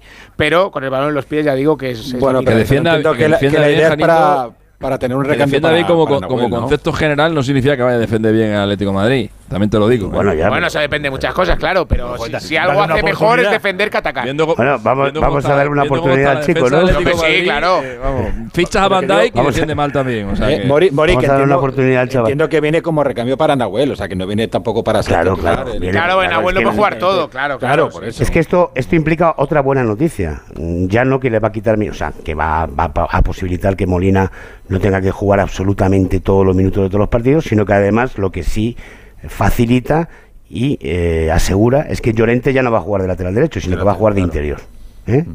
Con lo cual, yo creo que el de ahí este gana este bastante. es, un parche y medio, un parche y medio. ahí, le, ahí, le, puede, ahí le puedes utilizar también, o sea, no solamente le puedes utilizar de lateral derecho. Ha firmado su contrato, ha pasado el reconocimiento médico en la Clínica de la Universidad de Navarra y mañana va a ser presentado a la una y media de la tarde en el Civitas Metropolitano. Ole. Eh, pues nada, felicidades a los premiados, felicidades al Atleti. Yo no sé, ver si la gente del Atleti esperaba algo más de este mercado de Yo creo que a nivel de vestuario, no sé, Jano lo, lo controla mucho mejor que yo. Tengo la sensación que los que se han ido no eran los que más unían ese vestuario. ¿Puede ser? Absolutamente. Sí, ¿no? Va un poco por ahí también, ¿no? Vamos a ver, Joao Félix, ni que decirlo. O sea, Joao Félix es que, vamos, eh, era él en su mundo. O sea, no, no, tenía. tenía buena relación con Grisman, pero poco más. ¿eh? Y con Felipe, precisamente. Cuña tampoco se ha adaptado mucho, también tenía buena relación con Felipe. O sea, eh, lo que tú dices, los tres que se han ido andaban un poco ahí a su, a su bola. Es verdad que Felipe, Felipe, Simeone no lo ha utilizado, en el club estaban locos porque se marchara y al final pues ha conseguido, ¿no? A última hora. Y yo creo que el Atleti, no lo sé, no conozco a este chico, pero yo creo que el Atleti ha vuelto a hacer un buen negocio porque se quita a un jugador que no quiere, lo traspasa y trae un jugador gratis seis meses, bueno, pues ya veremos, ¿no? Le pregunto a, Gerard como, como futbolista que, ha sido y entrenador que, es. Eh, a ver, que, sí, que los fichajes nos gustan mucho y, la gente del Atleti seguramente esperaría hoy algún nombre y a ver qué pasa y a ver qué nos traen y mm. demás. Con el objetivo que tiene el Atlético de Madrid por delante en lo que queda de temporada, que es únicamente quedar tercero en la, en la liga, con la plantilla que tiene le tiene que dar. Quiero decir que hoy tampoco hacía falta traer ninguna maravilla o inventarse nada, sacarse algo de la manga. Sí, le tiene que dar de sobras, Aitor. Una plantilla hecha para luchar por la liga y para haber pasado en Champions en la primera fase. Y la verdad que pues con lo de la Copa ya pues, eh, colmó un poquito el, vaso. Eh, fichó a Memphis, que creo que le puede ir bien. Es un jugador que quizás no es el perfil 9 eh, goleador, pero con lo que está jugando ahora Simeone, que es con esta gente en segunda línea, con, con Griezmann, con Carrasco, con Correa, gente que se incorpora desde atrás, Memphis le puede ir bien. Al lateral, al chico este no lo, no lo tengo ubicado, no lo, no lo conozco, pero, pero es más un complemento de Nahuel que se está ganando el sitio. Creo que Nahuel últimamente sí que está, está apareciendo con mucha más eh, jerarquía que no a principio de temporada, supongo también el tiempo de adaptación. Y lo que comentaba Frao antes, estoy de acuerdo, ¿no? Un poco la sensación que tenemos los que no conocemos los entresijos del, del vestuario del Atleti, pero los que se han ido son un poco los, los, los que no tenías la sensación de estar implicados en, en el proyecto, ¿no? Y de, la misma manera que hay a veces a, Carrasco sí que le veo, o hay gente que, que dice, este está muerto con el Cholo, pues bueno, lo de Joao ya era una evidencia, Cuña pues tampoco era un jugador que le veía siempre dejando todo en el, en el campo, y Felipe, que me parece un buen central, no, no, eso no quita que, que siempre que jugó cuando era importante, me parecía un central con muchísimas eh, posibilidades de ser importante en el Atleti, pero, pero también esta temporada está claro que estaba fuera de la dinámica y, sin implicación alguna, ¿no? Así que creo que es un buen negocio por, por un Atleti que, que, bueno, con el objetivo de entrar en Champions, le tiene que dar de sobras a Aitor. Sería un fracaso para mí que no quedara entre los cuatro primeros. Eh, oye, que no caiga lo, lo, contaba Alfredo, que, el Barça a última hora ha intentado la cesión de Carrasco otra vez, por si colaba, por si acaso alguien, eh, oye, que igual os sobra. Pues lo, de Carrasco lo, de Carrasco lo hablamos en junio. Sí, sí, eso en julio cuando haya que pagar. Pero fíjate que ya, bueno, se había pinchado el globo de Saúl, ¿no? Porque ya comentamos otro día que Saúl quería tener minutos, que el Valencia quería a Saúl, que era muy complicado que se pusieran de acuerdo las tres partes, como así ha sido al final. Y ahora le toca a Simeone, y, bueno, pues recuperar a Saúl para la causa. En los dos últimos partidos ha jugado, el otro día marcó un gol en Pamplona que significó la victoria, y bueno, pues puede ser, porque no?, una aportación de un futbolista que ha sido muy importante que es un gran futbolista y que hay que recuperarlo para que siga sumando y que la Leti gane partidos, ¿no? Alexis, creo que en junio en, junio lo que, lo que yo creo que va a pasar es que eh, se va a ir eh, Lewandowski al Atleti, Doherty va a irse al Barça y el Barça además va a pagar 100 kilos. Eso es lo que yo creo que va a pasar en junio. cualquiera sabe. Eh, que yo ya creo, eh, creo. Tampoco, ya me loco, eh, pero, no, pero, pasa eso. pero escúchame una cosa. ¿Tú crees en la recuperación de Saúl para la causa? Eh, uf, complicado. Es complicado, ¿eh? Porque... Mm, ¿Por el tiempo que lleva fuera de la causa? es que ya hay un cisma ahí grande entre, entre Saúl, entre, entre el Cholo, entre la afición. Y uff, eh, yo creo que Saúl se ha desenamorado bastante ya del. Sí, pero el Cholo Alexis ya no le va a poner de carrilero, ¿eh? Ya no le va a poner de carrilero. Por ahí ya bueno, ya, bueno, ese fue el principio del, ese fue el principio del fin. Eh, Saúl no se quiso, no supo, no quiso adaptarse a esa posición y al final ahí es donde empezó todo. Eh, fijaros, hay, otro caso parecido que es el de Lucas Vázquez. Fijaros cómo Lucas Vázquez asumió, asumió ese rol. La verdad que ha jugado bastantes partidos ahí. Sigue ahí en el Madrid. Cuando estuvo hace dos años tenía, tenía pie medio fuera. Y bueno, al final los jugadores, pues, oye, a lo largo de sus carreras toman, toman decisiones y, y el, lo que les pasa a cada uno es, fruto de esas decisiones. Es verdad que a lo mejor Saúl, eh, en el momento en el que se rebrincó un poco, estaba en una posición de fuerza, porque Saúl era un jugador eh, Importante, absolutamente imprescindible para el Atlético de Madrid, se vio fuerte y ahí echó un pulso. Y Lucas, a lo mejor, digo Lucas porque es el ejemplo que he puesto, ¿no? Lucas, a lo mejor, pues eso, como se veía fuera y tal, pues digo, agachó la cabeza y vaya, vamos a seguir trabajando. Y mira cómo está uno y cómo está el otro, ¿no? Es una, es una pena, porque Saúl era un jugador extraordinario. Hablo en pasado porque yo creo que no vamos a volver a ver a ese Saúl. Ojalá me equivoque, ¿eh? Pero era un jugador extraordinario tanto para el Atlético de Madrid como para la selección. Y además tenía una cosa que esto es algo que no, que no se puede entrenar, que era un, don especial para los goles importantes. O sea, Saúl, eh, Saúl ha hecho una cantidad de goles importantes y decisivos. No es un jugador que, que marque muchos, pero los que marca son, además de preciosos, sí, creo que no tenía un gol feo. Le, hizo uno al Barça en una semifinal de Champions, el Calderón. Y, el del Bayern de Múnich. Y el del Bayern. Y un europeo sub-21, me acuerdo, en Polonia en 2017 con la selección. brutal. Eso lo tenía, lo tenía Gareth Bale, eso lo tiene Luke de Jong eh, que son jugadores que, por, lo que sea, poco, por lo que sea, para las grandes ocasiones, pues, pues, te, pues te aparecen. Pues a ver qué, hace Saúl, pero de momento no sale del Atlético de Madrid y se queda en el Atlético, igual que Doherty, que es nuevo jugador rojiblanco y mañana le, presentan. Janito, te mando un beso grande, cuídate mucho. Un abrazo para todos, hasta mañana. Adiós, querido, adiós. Jerry, cuídate mucho, un abrazo enorme. Igualmente, todos. Hablamos pronto hasta ahora. Buah, han pasado muchas más cosas esta noche, eh, cuidadito. En el estadio la liga hay que estar porque siempre pasan cosas. A ver, Rafita, cosas de última hora que tengamos que saber. No ves cómo no me he ido, eh, por si acaso. Vamos a ver. Eh, cuatro operaciones que han entrado en el último minuto y que están validando. Una de ellas es la que ya habíamos citado de Pacheco, ¿vale? Para que llegue al español. Eh, Enteca se marcha del Rayo rumbo al Elche. Anda. Giovanni Cabral llega desde el Sporting de Portugal al Valladolid. Ahora nos dirá Ahora nos dirá Frau algo de Giovanni Cabral. Y Christopher Ramos, que llega del Lugo al Cádiz. Cádiz se ha reforzado bastante también. Pues sí. Eh, pues gracias, Rafita. Si hay algo más hasta que te vayas, pues oye, lo, nos lo Lo de Kilian se está cocinando. no faltaba ahora. Kilian en esta noche. Eh, hola, Pereiro, buenas noches. Déjate de Kilian sí, sí, déjate de, de Kilian ahora, que no, no, no, le toca a Kilian ahora. No, no estamos para, para Kilians ahora. Eh, la siguiente ventana no lo sé, ¿eh? pero, sí, pero, eso ya en julio, en agosto ya, ya iremos viendo. Eh, oye, ha habido un intento, ahora que hablamos de Kilian, del PSG, un intento serio por llevarse a Asensio o no ha sido nada serio? No, serio no.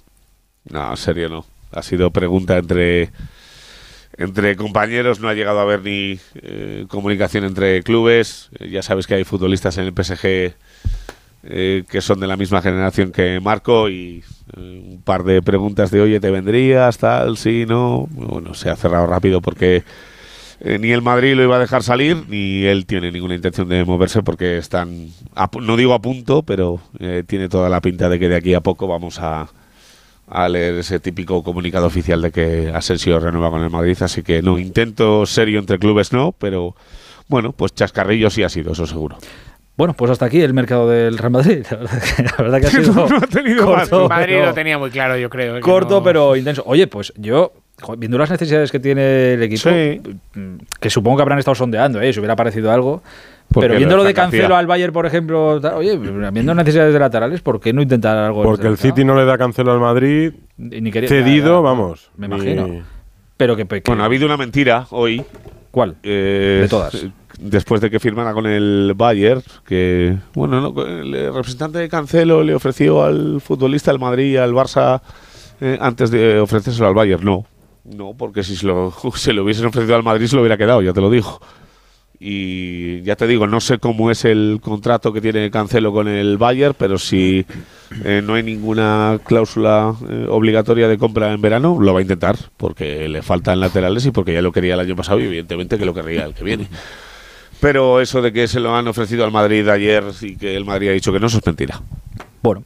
Eh, insisto, hasta aquí el mercado del Madrid. Bueno, podía haberlo habido con salidas. Hay jugadores que no cuentan para Ancelotti. Pero si no, habrá habido ofertas, claro. A lo mejor, Pereira, a lo mejor se lo han ofrecido por 2.000 millones y el Madrid ha pensado que era un poco caro. bueno, no ha sido el caso, porque creo que era cedido en todos los casos, ¿no? Sí, no, sí, creo que la, salida era, Bueno, no, lo sé si el, mm. City hubiera preferido vender. Bueno, no lo sé, no lo sé. Eh, y luego está, eh, que no tiene que ver con el, con el Madrid, que por cierto, bueno, eh, Mendy mm, va a estar un buen tiempo de, baja. Vamos, que se empolle Camavinga bien lo del lateral izquierdo por Dos meses. Dos meses. Pues, no, Camavinga no, ya te lo digo yo. Ah, o sea que ahora que vuelve Carvajal, Nacho pasará a ser lateral izquierdo. Bueno, o sea, yo eh, si me haces eh, apostar, te digo que cuando Carvajal esté ok, eh, Camavinga desaparece del lateral izquierdo, vamos. como hay Dios, porque le gusta Ancelotti, pero no le gusta a nadie más en el club.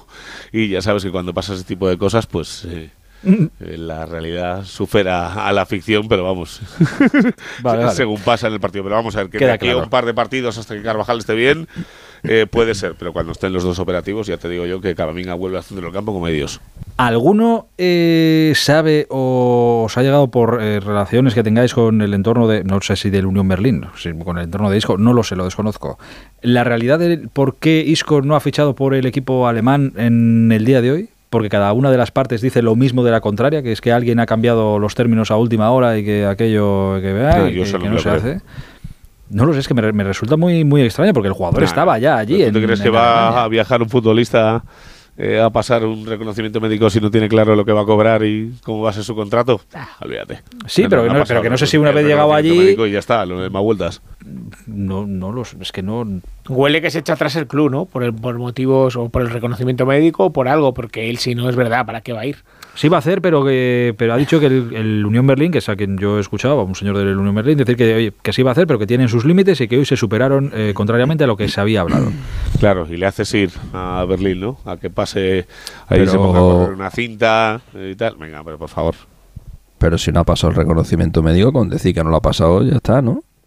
Claro, pero es que yo no... No, no, no te, tienes por qué, no te tienes por qué inventar que el jugador eh, ha, pedido más de lo que, había negociado. Joder, tan fácil como hacer lo que, lo que le pasó el otro día al Sevilla. Pues oye, chico, no, este no, no estaba, ha pasado no ha pasado el reconocimiento médico porque se vuelva para Francia. Pues este igual, no ha pasado el reconocimiento médico porque se vuelva para España, ¿no? Supongo que sería tan fácil como eso, ¿no? El daño que le haces al futbolista. Eh, pero el daño que le haces. Pero vamos a ver, Pereiro, si no pasa un reconocimiento. Si no, pero, pero si no pasa un reconocimiento médico, que no lo sé, estoy especulando, ¿eh? no tengo ni idea de lo que le ha pasado. Pero si no pasa un reconocimiento médico con el, con el Unión Berlín, tampoco lo va a pasar con el Santa Pola Club de Fútbol. O sea, porque los reconocimientos médicos más o menos eran todos iguales. Entonces no le hace ni, ni, un, ni un favor ni un defavor. Si no, si no lo pasa, no lo pasa. No sé, de lo, que se habla o de lo que hablan, eh, de lo que he escuchado yo del Unión Berlín. Que, ha pedido más pasta, ¿no? Eh, que, han cambiado contrariamente los límites. Que, vamos, tiene que ver con la pasta seguro. Lo que no sé, lo que no sé quién estará mintiendo, pero vamos. Es que desde el otro lado, eh, que Isco es de, de Jorge Méndez, ¿no? Sí. decían también lo mismo que no. no. es de Jorge Méndez? Que va, que va. ¿Isco no? Ah, pues bueno, no lo sé. desde, el lado, no, lo sé, no lo sé.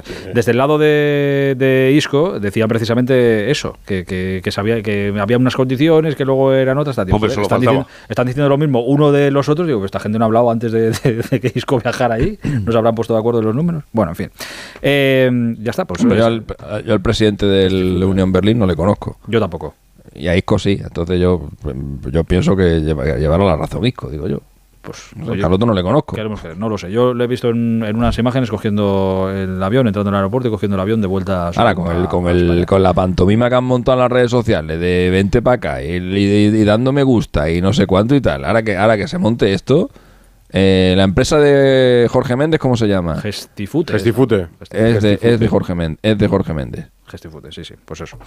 Pues ya está. Jorge Méndez dice una cosa y el Unión Berlín dice la contraria. En cualquier caso, Isco de vuelta. Está buena, ¿eh? Que se, le, que se le hayan jugado a Jorge, a Jorge Méndez el Unión Berlín. ¿Eh? Ah, está de capa caída. se, la jugó, se la jugó ya Cristiano hace poco. No bueno, ya, pero, bueno, pero que te la juegue Cristiano tiene un pase, pero que te la juegue el Unión Berlín FC, vamos, no sé. el problema es que cada vez se está poniendo más difícil contratar a Isco. O sea, la imagen de Isco está muy dañada desde, desde hace un tiempo, ¿eh? es difícil, es una pena. Yo no digo. El disco hoy es mejor, entre comillas, eh, dejando entrever que el acuerdo no se cierra por pasta, que no se cierra porque no ha pasado. Ah, no, no, claro, claro, eso sin duda. Sí, sí, Mira, claro, me, claro. dice Busti que en Inglaterra, eh, eh, contaban en Inglaterra los medios allí, que después del fiasco del Union Berlin que se rompiera, que Isco se lo habrían ofrecido al Manchester United. Eh, sí, eso sonado, pero yo creo que eso es un rumor sin ningún y, y, tampoco lo quiere. ¿Sabes lo que te quiero decir? no, no, yo sí le quiero. Escucha, el Unión, Berlín, Unión Berlín FC, Unión Berlín FC y el Unión Berlín está peleándole al Bayern ahora mismo la Bundesliga. Me ¿eh? parece fenomenal. No deja de ser ah, Unión Berlín FC. O sea, el Badajoz puede ganar mañana la Champions y seguirá siendo el Badajoz. Bueno, ya, ya, Isco ha tenido una oportunidad en el Sevilla de reivindicarse y no ha sido capaz. Eso, bueno, eh, no sé de quién ha sido la culpa, ¿eh? yo, no, yo, ahí no, yo ahí no estoy, yo ahí no estoy para nada de acuerdo con Frau. Eh, yo creo que Isco eh, en el primer, o sea, claro, decir, decir casi uno de los mejores del Sevilla con el, con el papelón que ha hecho el Sevilla en la primera vuelta, eh, pues igual no es decir mucho, pero a mí Isco me ha parecido uno de los mejores jugadores del Sevilla en la primera vuelta. Y Isco se va del Sevilla porque tiene un, problema con, con, Monchi y porque Lopetegui, que es su principal valedor, ya no estaba. No se va del Sevilla por un bajo rendimiento, tal, porque antes de. o sea, si han echado a Isco por bajo rendimiento, se tenían que haber ido antes de Isco 18. Yo es que en eso estoy de acuerdo. Isco ha sido de lo mejor de la etapa de Lopetegui en el Sevilla. O sea, de los pocos era el único, era el único o de los pocos o de los pocos que realmente tú le veías en el campo dejarse, la, la, vida. El problema serio que tuvo, que contó Edu García aquí, el problema serio que tuvo con Monchi. Eh, no, con Monchi tuvo un problema personal. Es el último, que es cuando revienta ya todo el asunto. Es que Monchi tiene el, enfrentamiento en el entrenamiento cuando le dice, pero si tú no me querías, si yo no vine aquí por ti. Si está precisamente ahí. Está precisamente Estamos hablando solo. También os digo que si no le sacan del Sevilla, ni llega Ocampos, ni llega Brian Hill, ni llega tal, ni llega es posible, es posible. que estoy diciendo, ¿eh? Ahora, ahora me voy a, si me tengo que ir a Sevilla ahora. Eh, Pere, te mando un abrazo. ¿Nos dejamos algo importante? No, ¿no? No, nada, nada. Eh, Álava no vuelve para el partido de Valencia. Veremos si está para el Mundial de Clubes y el resto, pues Chuamení y Carvajal. ¿Sabéis cuántos años tiene Isco? 30. 31. 31. Es joven. Es que vale, vale, vale. Sí, pero, pero, pero, que no es solo por lo deportivo, porque si estamos hablando que, que, digo que no es solo por lo deportivo, si estamos hablando que se va de Sevilla precisamente teniendo un rendimiento aceptable, evidentemente muy lejos del mejor isco, no, no, aceptable no, Ricardo. que al final es con el, con el digo aceptable para el nivel que te estaba teniendo Isco en los últimos tres años en el Real Madrid, ¿vale? el Sevilla. correcto, vale, repito. Sí, pero en descenso el Sevilla, pero por una situación colectiva, no solo por Isco, evidentemente. Pero repito, si te vas por un problema personal o un, problema que tienes con el director deportivo de un club, te vas a hacer eh, o, intentar un fichaje, un fichaje frustrado en las últimas horas, en, el último momento, quiero decir que son todo eh, motivos que complican evidentemente la reinserción de Isco. Son para sospechar. Son motivos para sospechar. Eso es lo, que yo quería decir. 10 de febrero en el Wolverhampton, como si lo viéramos todos, ya te lo digo. Pues yo es lo que pues pensaba. yo, es lo que pensaba que iba a terminar, pero oye, de momento. Eh, espera, perdona, eh, que, me estabas diciendo algo y nos, hemos ido de. No, no, no, ya, ya, ya, está. Querido, hablamos pronto, ¿eh? un abrazo grande. Besitos, chao. Adiós, hasta ahora. Carlitos Hidalgo, Sevilla, buenas noches. ¿Qué tal? Buenas noches. A ver, eh, entonces, Después de todo lo que hemos hablado que pasó en verano en el Sevilla y que no ha funcionado en la primera parte, y decíamos, no, pues el mercado de invierno va a haber que arreglar todo el desaguisado que no se hizo en verano. Eh, al Sevilla ha llegado Pape Gueye, ha llegado Brian Hill y ha vuelto Campos, el hijo pródigo. Eh, lo Ibade, el central ah, del Son cuatro. eso es. Son cuatro incorporaciones. Eh, a ver, en principio se esperaba más revolución. De hecho, de hecho, la intención de Monchi era revolución total. Pero para esa revolución, primero había que tener dinero y no hay. Pero eh, por lo menos había que conseguir la salida de más de más jugadores para que dejaran hueco. Recordemos, lo estabais contando, se fue Isco, rescindió contrato se marchó Dolber, cuyo préstamo desde el Niza eh, quiso romper el Sevilla porque no estaba aportando nada. Eh, y después eh, se han ido dos chavales, pero con ficha del filial. Carmona al Elche y hoy mismo Quique Salas al Tenerife.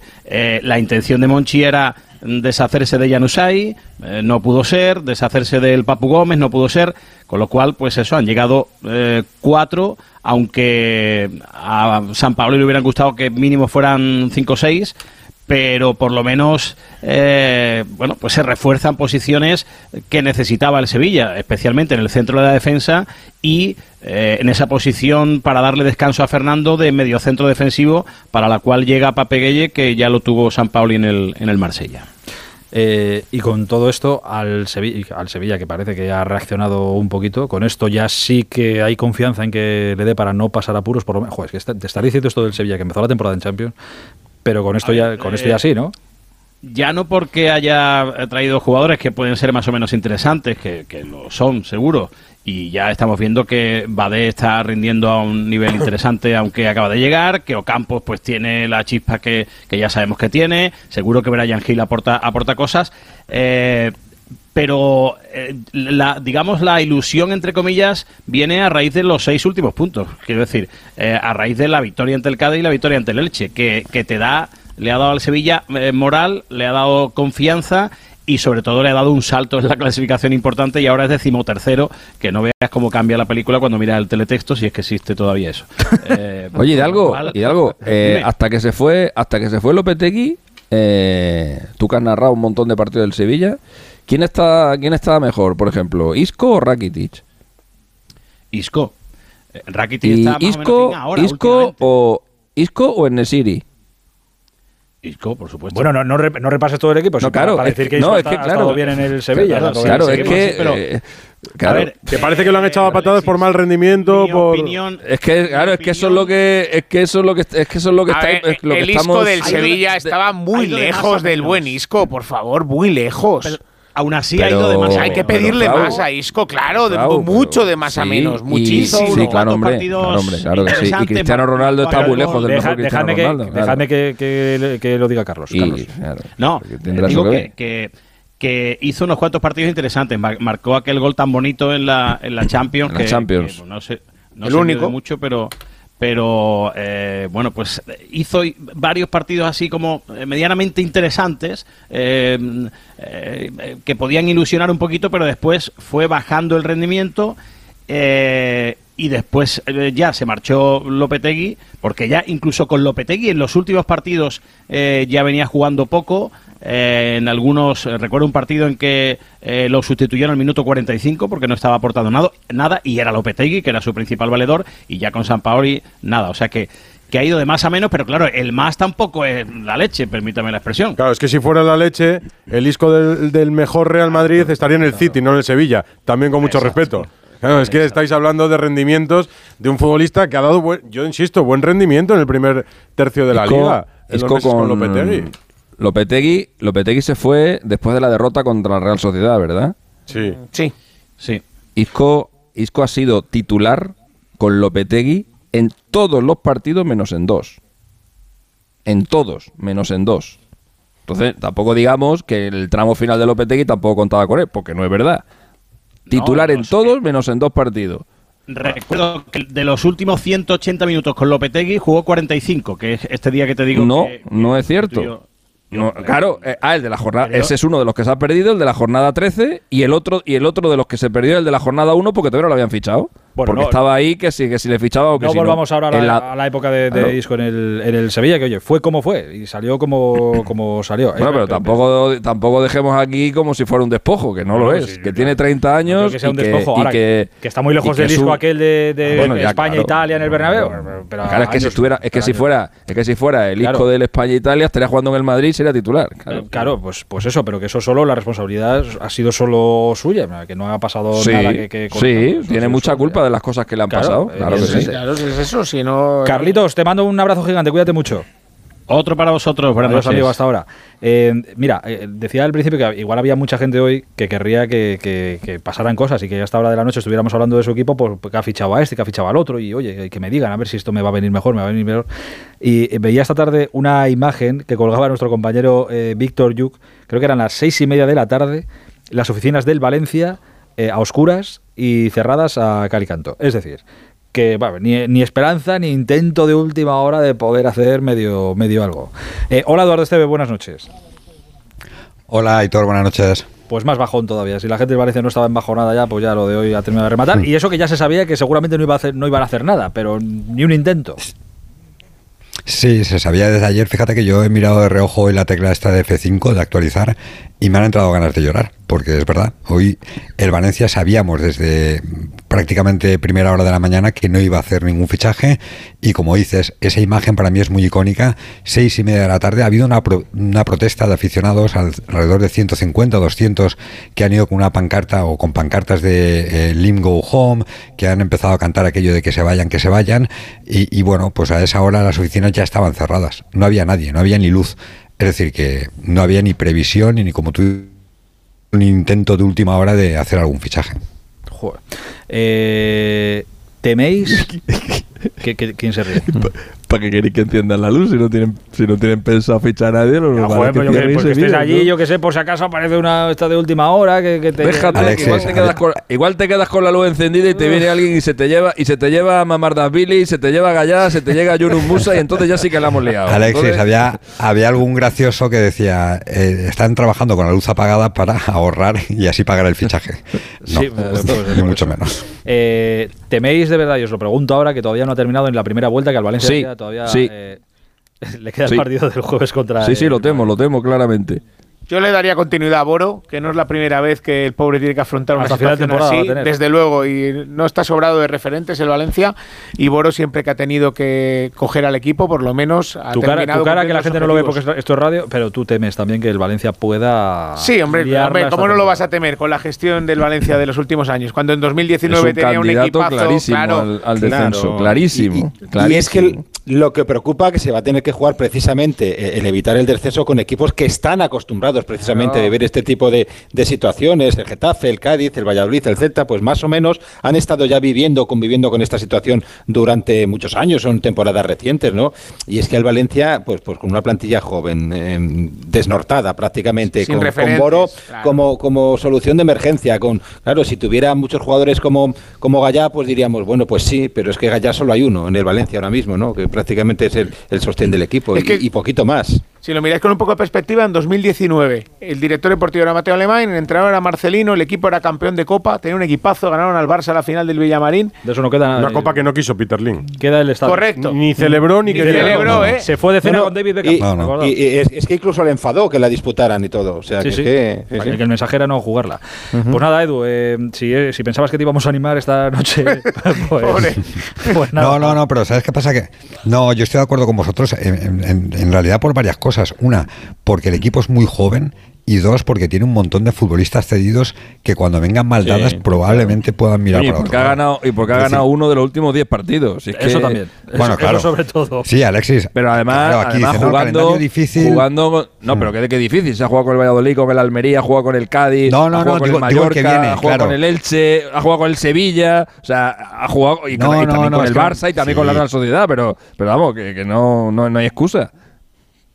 No, que hay gente que dice el calendario que viene, y yo digo, ya, el calendario que viene será muy difícil, pero como tú dices, eh, se ha dejado puntos contra el Almería en Mestalla, se ha dejado puntos contra el Elche en Mestalla, perdió contra el Cádiz en Mestalla. Y el calendario que viene es muy fácil. el calendario que viene es toda la segunda vuelta. Fácil, son, son, todos los equipos, porque empieza la segunda vuelta, con lo cual todos.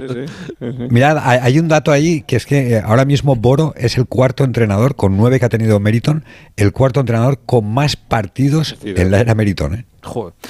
Y a ver si termina, mira, a ver si termina siendo con más victorias de aquí a la feria de temporada. Oye, será bueno para el Valencia, ya veremos, ya veremos. Un abrazo, Edu, ¿eh? mucho ánimo. Descansa.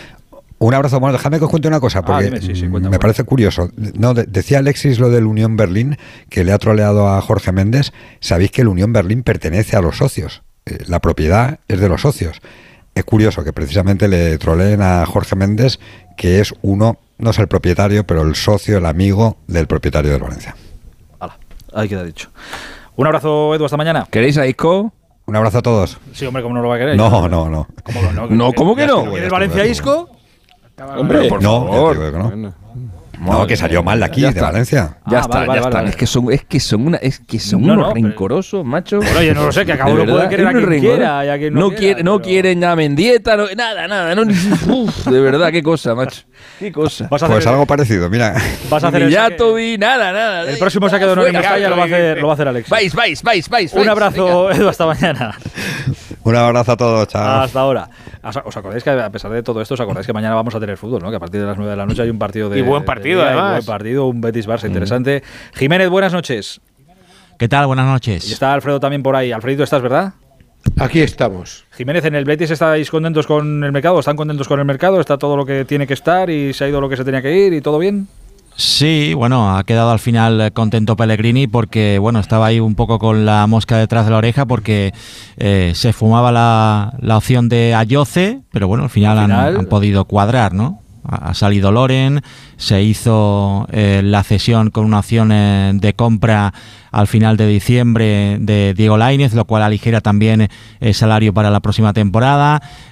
bueno, pues se habló con la liga porque no es una operación costosa para el Betis la de Ayoce y al final la han, podido cuadrar. Acordaros que... que el Betis, Jiménez, ¿verdad? Cerró el mercado y tuvo problemas para inscribir futbolistas. Eh, entre, por ejemplo, Joaquín, Joaquín, se quedó Hubo varias jornadas en las que no.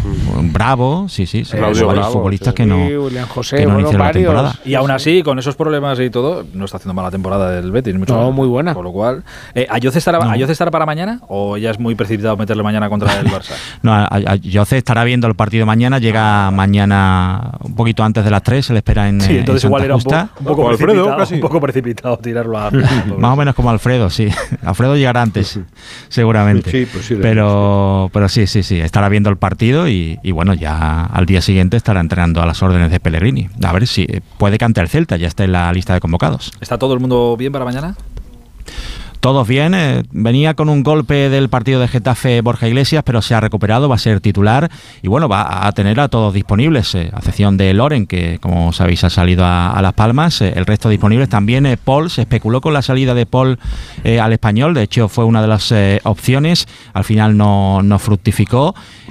Paul que avisó esta mañana que estaba con fiebre, Pellegrini decía que no sabía nada en la sala de prensa, pero bueno, estaba el hombre con fiebre y, y es el único que se ha caído de esa última lista. Fekir va a ser titular, ya eh, está recuperado, ya el otro día jugó unos minutos, eh, o sea que está con el equipo de gala para mañana Pellegrini. Bueno para el espectáculo. ¿Y el Barça cómo, cómo lleva? ¿Qué se lleva Xavi para, para el Villamarín?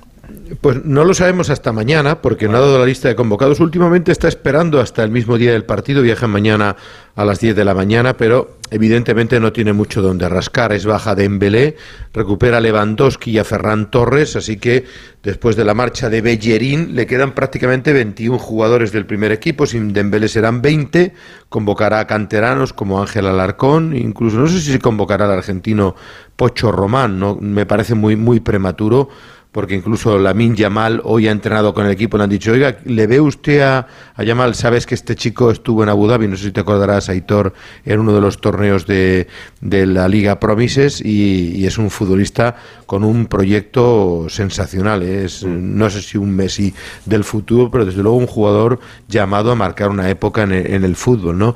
Y en todo caso tendrá prácticamente lo justo para, para los 20 expedicionarios, donde no estará Dembélé. Hoy le han preguntado a Xavi Hernández porque estamos hablando de cinco semanas de baja, ¿no? Ya sabemos el horario de los partidos contra el Real Madrid, que empiezan ahí a primeros del mes de marzo y terminarán en abril pero no sabemos cuánto tiempo está exactamente de baja Dembélé. Y cuando le han preguntado que concretara a Xavi si sabía más o menos cuánto se va a perder el francés, contestaba así. Bueno, eh, sí, es una baja importante, sensible además, estaba en un momento de, juego y de confianza extraordinario, nos estaba marcando muchas diferencias, nos generaba muchísimas ocasiones en ataque, también un trabajo defensivo importante. Bien, es una baja, sí, una baja difícil de, suplir, pero bueno, que entre todos intentaremos que no se note, ¿no? Yo creo que hay, hay futbolistas de sobra tanto en eh, medio campo como en, eh, en, los extremos para, para, suplirle bien, en buenas condiciones. Bueno, ha dicho que la lesión que tiene muscular no sabe hasta dónde puede ser el alcance porque es un, un lugar complicado, pero que, bueno, espera que se recupere lo, lo antes posible. Y luego eh, está en qué equipo presentará, si jugará en ausencia de Dembélé y con el mal momento de forma de Ansu Fati, de Rafinha, del propio Ferran Torres, ¿quién acompañará a Lewandowski? Yo vuelvo a inclinarme por, por cuatro centrocampistas, es decir, Pedri, Gavi, De Jong, Busquets y alguien que acompañe a Lewandowski. No sé si será Ferran Torres, si será Rafinha o el propio Ansu, pero desde luego un 4-4-2 o un 4-3-3, pero con un media punta como delantero. ¿eh? Mañana saldremos de dudas y disfrutaremos de ese pedazo de partido en el Villamarín, Betis, eh, Fútbol Club Barcelona. Alfredo, mañana hablamos. Adiós Jiménez, adiós Alfredo. Desde Sevilla, si gana el Barça, se colocaría a ocho puntos del Madrid antes de que jueguen los blancos contra el Valencia. Pero bueno, hasta mañana, buenas noches. Sumar sabemos. Yo, creo que todos los partidos grandes de esta temporada, los que le restan al Barça, que son muchos, los va a jugar con cuatro con cuatro Sí, yo creo que sí. Con Gaby jugando arriba cerca de la izquierda y más ahora que, que se ha lesionado. Cuando algo funciona, mejor que no. Sí, le da, le da al equipo mucha más solidez. No toques. Eh, Edu Pidal, Alexis, Ricardo, oye, muchísimas gracias por este rato. Un abrazo muy grande. Cuidaos mucho. Un ¿eh? verdadero placer. Un abrazo. Adiós, queridos. Chao, Otra chao, noche de mercado de fichaje donde no pasa nada. Que sí, hombre, Hasta que han luego. pasado- han pasado cosas, han pasado Sí, cosas. no, Todos sí. Para la La- Alexis. la- la que nos Ha pasa es la fichado Premier, Juan- la Premier por Ha encima. fichado Juanito barra baja 12 por el, el Logroñé y, y Fulanito Por eso, guion pues eso 8 es por el. importante, pues eso es Ot- otro mercado de fichajes en el que la Premier nos pasa por encima. Eso sí es eso sí. Oye, Alexis, sí la, sí la se ha quedado en el Alavés, ¿eh? Sí, Ya, ya, ya, ya veo, ya veo. sí. Y se- ¿Y el nombre de Rafa? Mira, ese fichaje, ese, fi- ese fichaje me ha gustado, el de Villalibre por el Villalibre por el Alavés. Sí, a mí también me ha gustado. Ese va a estar bien. A ver, si, va a ver si sale como yo espero que salga. Un abrazo grande, adiós a todos. ¿eh? Hasta luego. Chao. Radio Estadio Noche. Aitor Gómez. Le pido a Alberto López Frau que se quede para charlar de lo que ha pasado fuera de España esta noche y a lo largo de ya que han pasado muchísimas cosas. Es verdad lo que decía ahora Ricardo Sierra, la Premier nos ha pasado por, por encima. Es verdad, pero es que solo el Chelsea ha pasado por encima a, a todo el mundo. O sea, ya solo el Chelsea se ha llevado por delante a todo Sí, el pero es mundo. verdad que hay varios jugadores que se han movido en el mercado internacional que llama la atención que haya sido en este llama. diciembre, ¿verdad? Y llama la atención el precio por algunos Exacto, por algunos de ellos. Sí, Hola sí. Miguel Venegas, buenas noches. Hola, ¿qué tal? ¿Cómo estáis, chicos? Eh, es que no es oficial, aunque todo el mundo lo está dando ya por hecho. Estoy viendo medios ingleses y lo están dando por hecho ya lo de Enzo Fernández al, al Chelsea. Oficial creo que todavía no es, pero, pero no, será. quedan dos minutos y medio, si no me equivoco, para que se cierre el mercado en Inglaterra. Eh, esto, eh, me vais a perdonar, esto es absolutamente de coña. ¿eh? El Chelsea lleva un mes detrás del fichaje o más, del fichaje de Enzo Fernández prácticamente desde que volvió del Mundial. El Benfica le dijo 120, es la cláusula. El Chelsea dijo, bueno, vamos a llegar a 100. El Benfica 120 es la cláusula. El Chelsea no, no, no llegamos a 220. Así, así han estado un mes. Y hoy ha vuelto el Chelsea, último día de mercado, y estamos a falta de dos minutos para que se cierre el mercado. Y van a hacerlo Ya han 120. llegado a un acuerdo que consiste en que el Chelsea efectivamente va a pagar la cláusula de 120 millones y todavía no es oficial.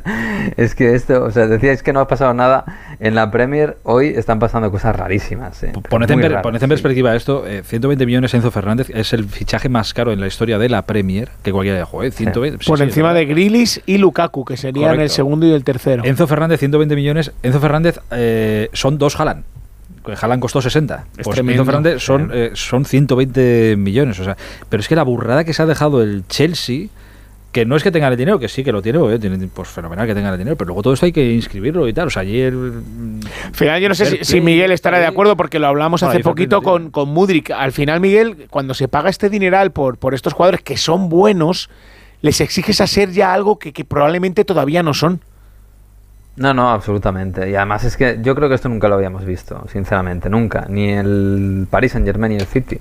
Pagar esta- este dineral por jugadores que, que son buenos jugadores, son jóvenes, lo de Modric y Enzo Fernández, pero que desde luego están, están valorados muy por encima de lo que realmente valen. Eh, yo creo que no lo habíamos visto nunca. El París se gastó 200 en, en Neymar cuando Neymar era un crack. Se gastó 180 en Mbappé cuando era el crack del futuro.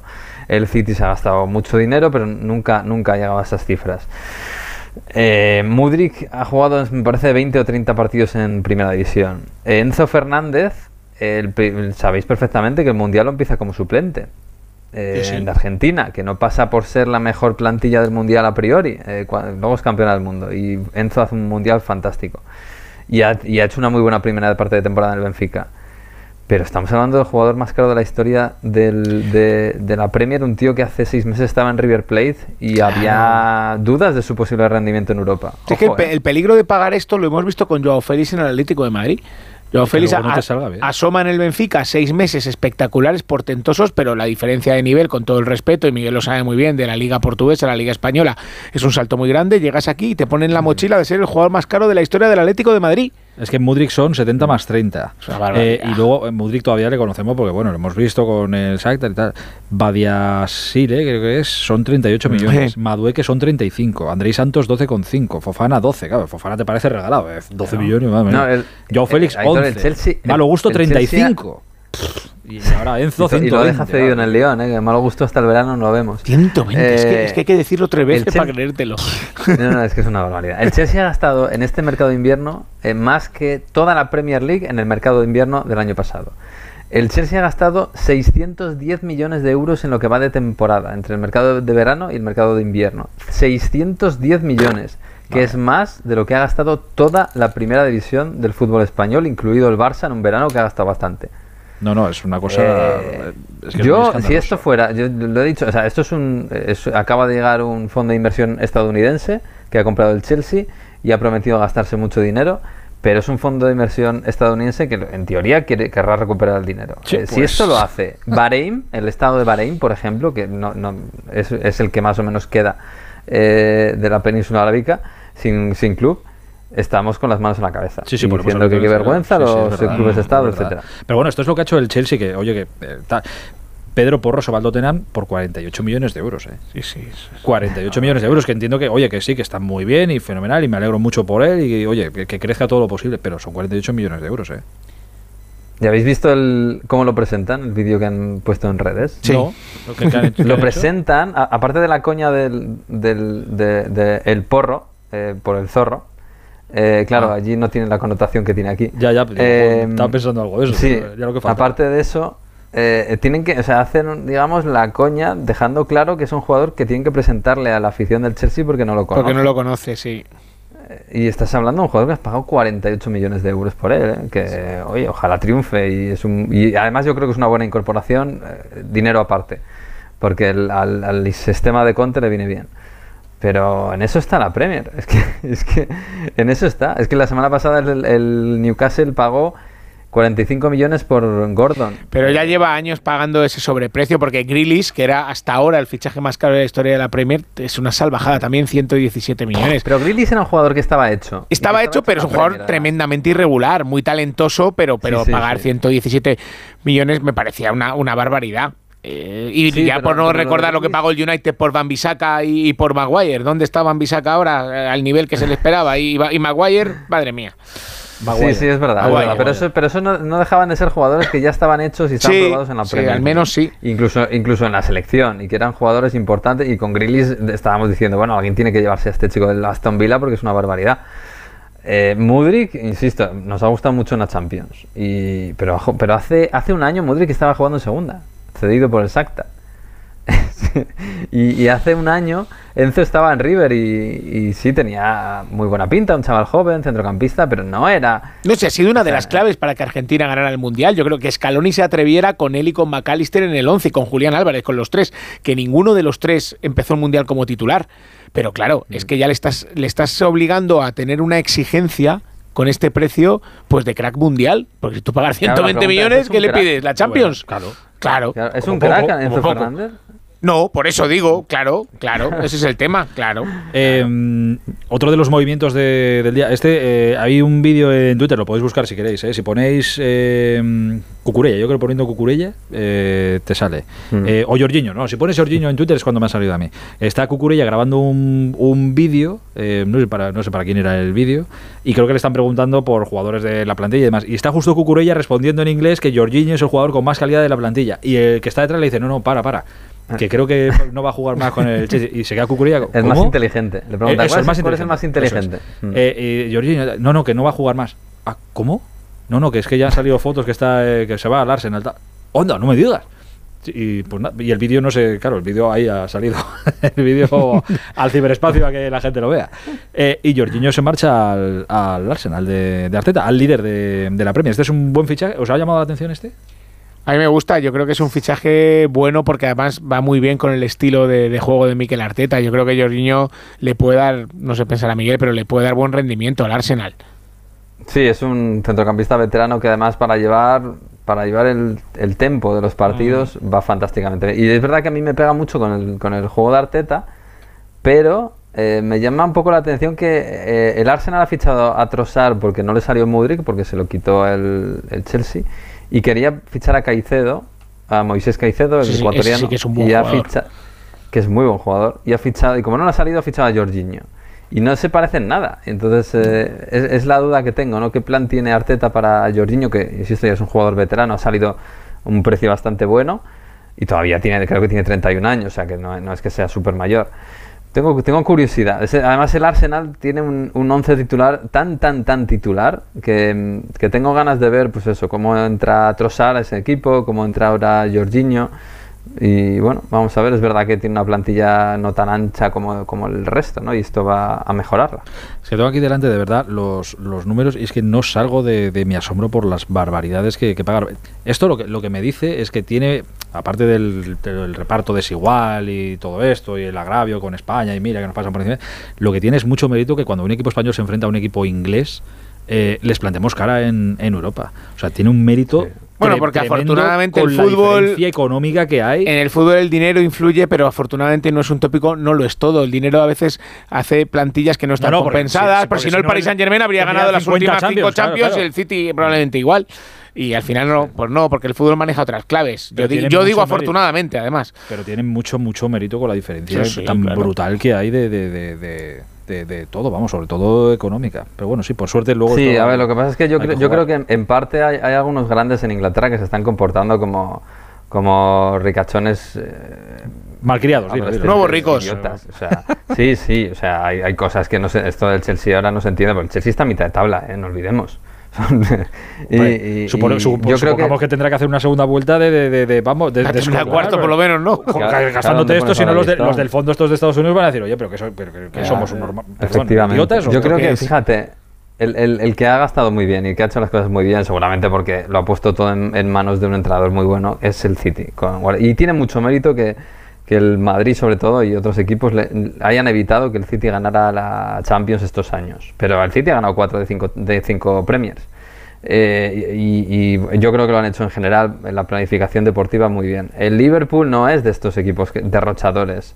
Es verdad que se han gastado ahora mucho dinero en, en Darwin Núñez, eh, pero no, no tiene tanto músculo económico detrás y lo ha hecho francamente bien y tiene mucho mérito.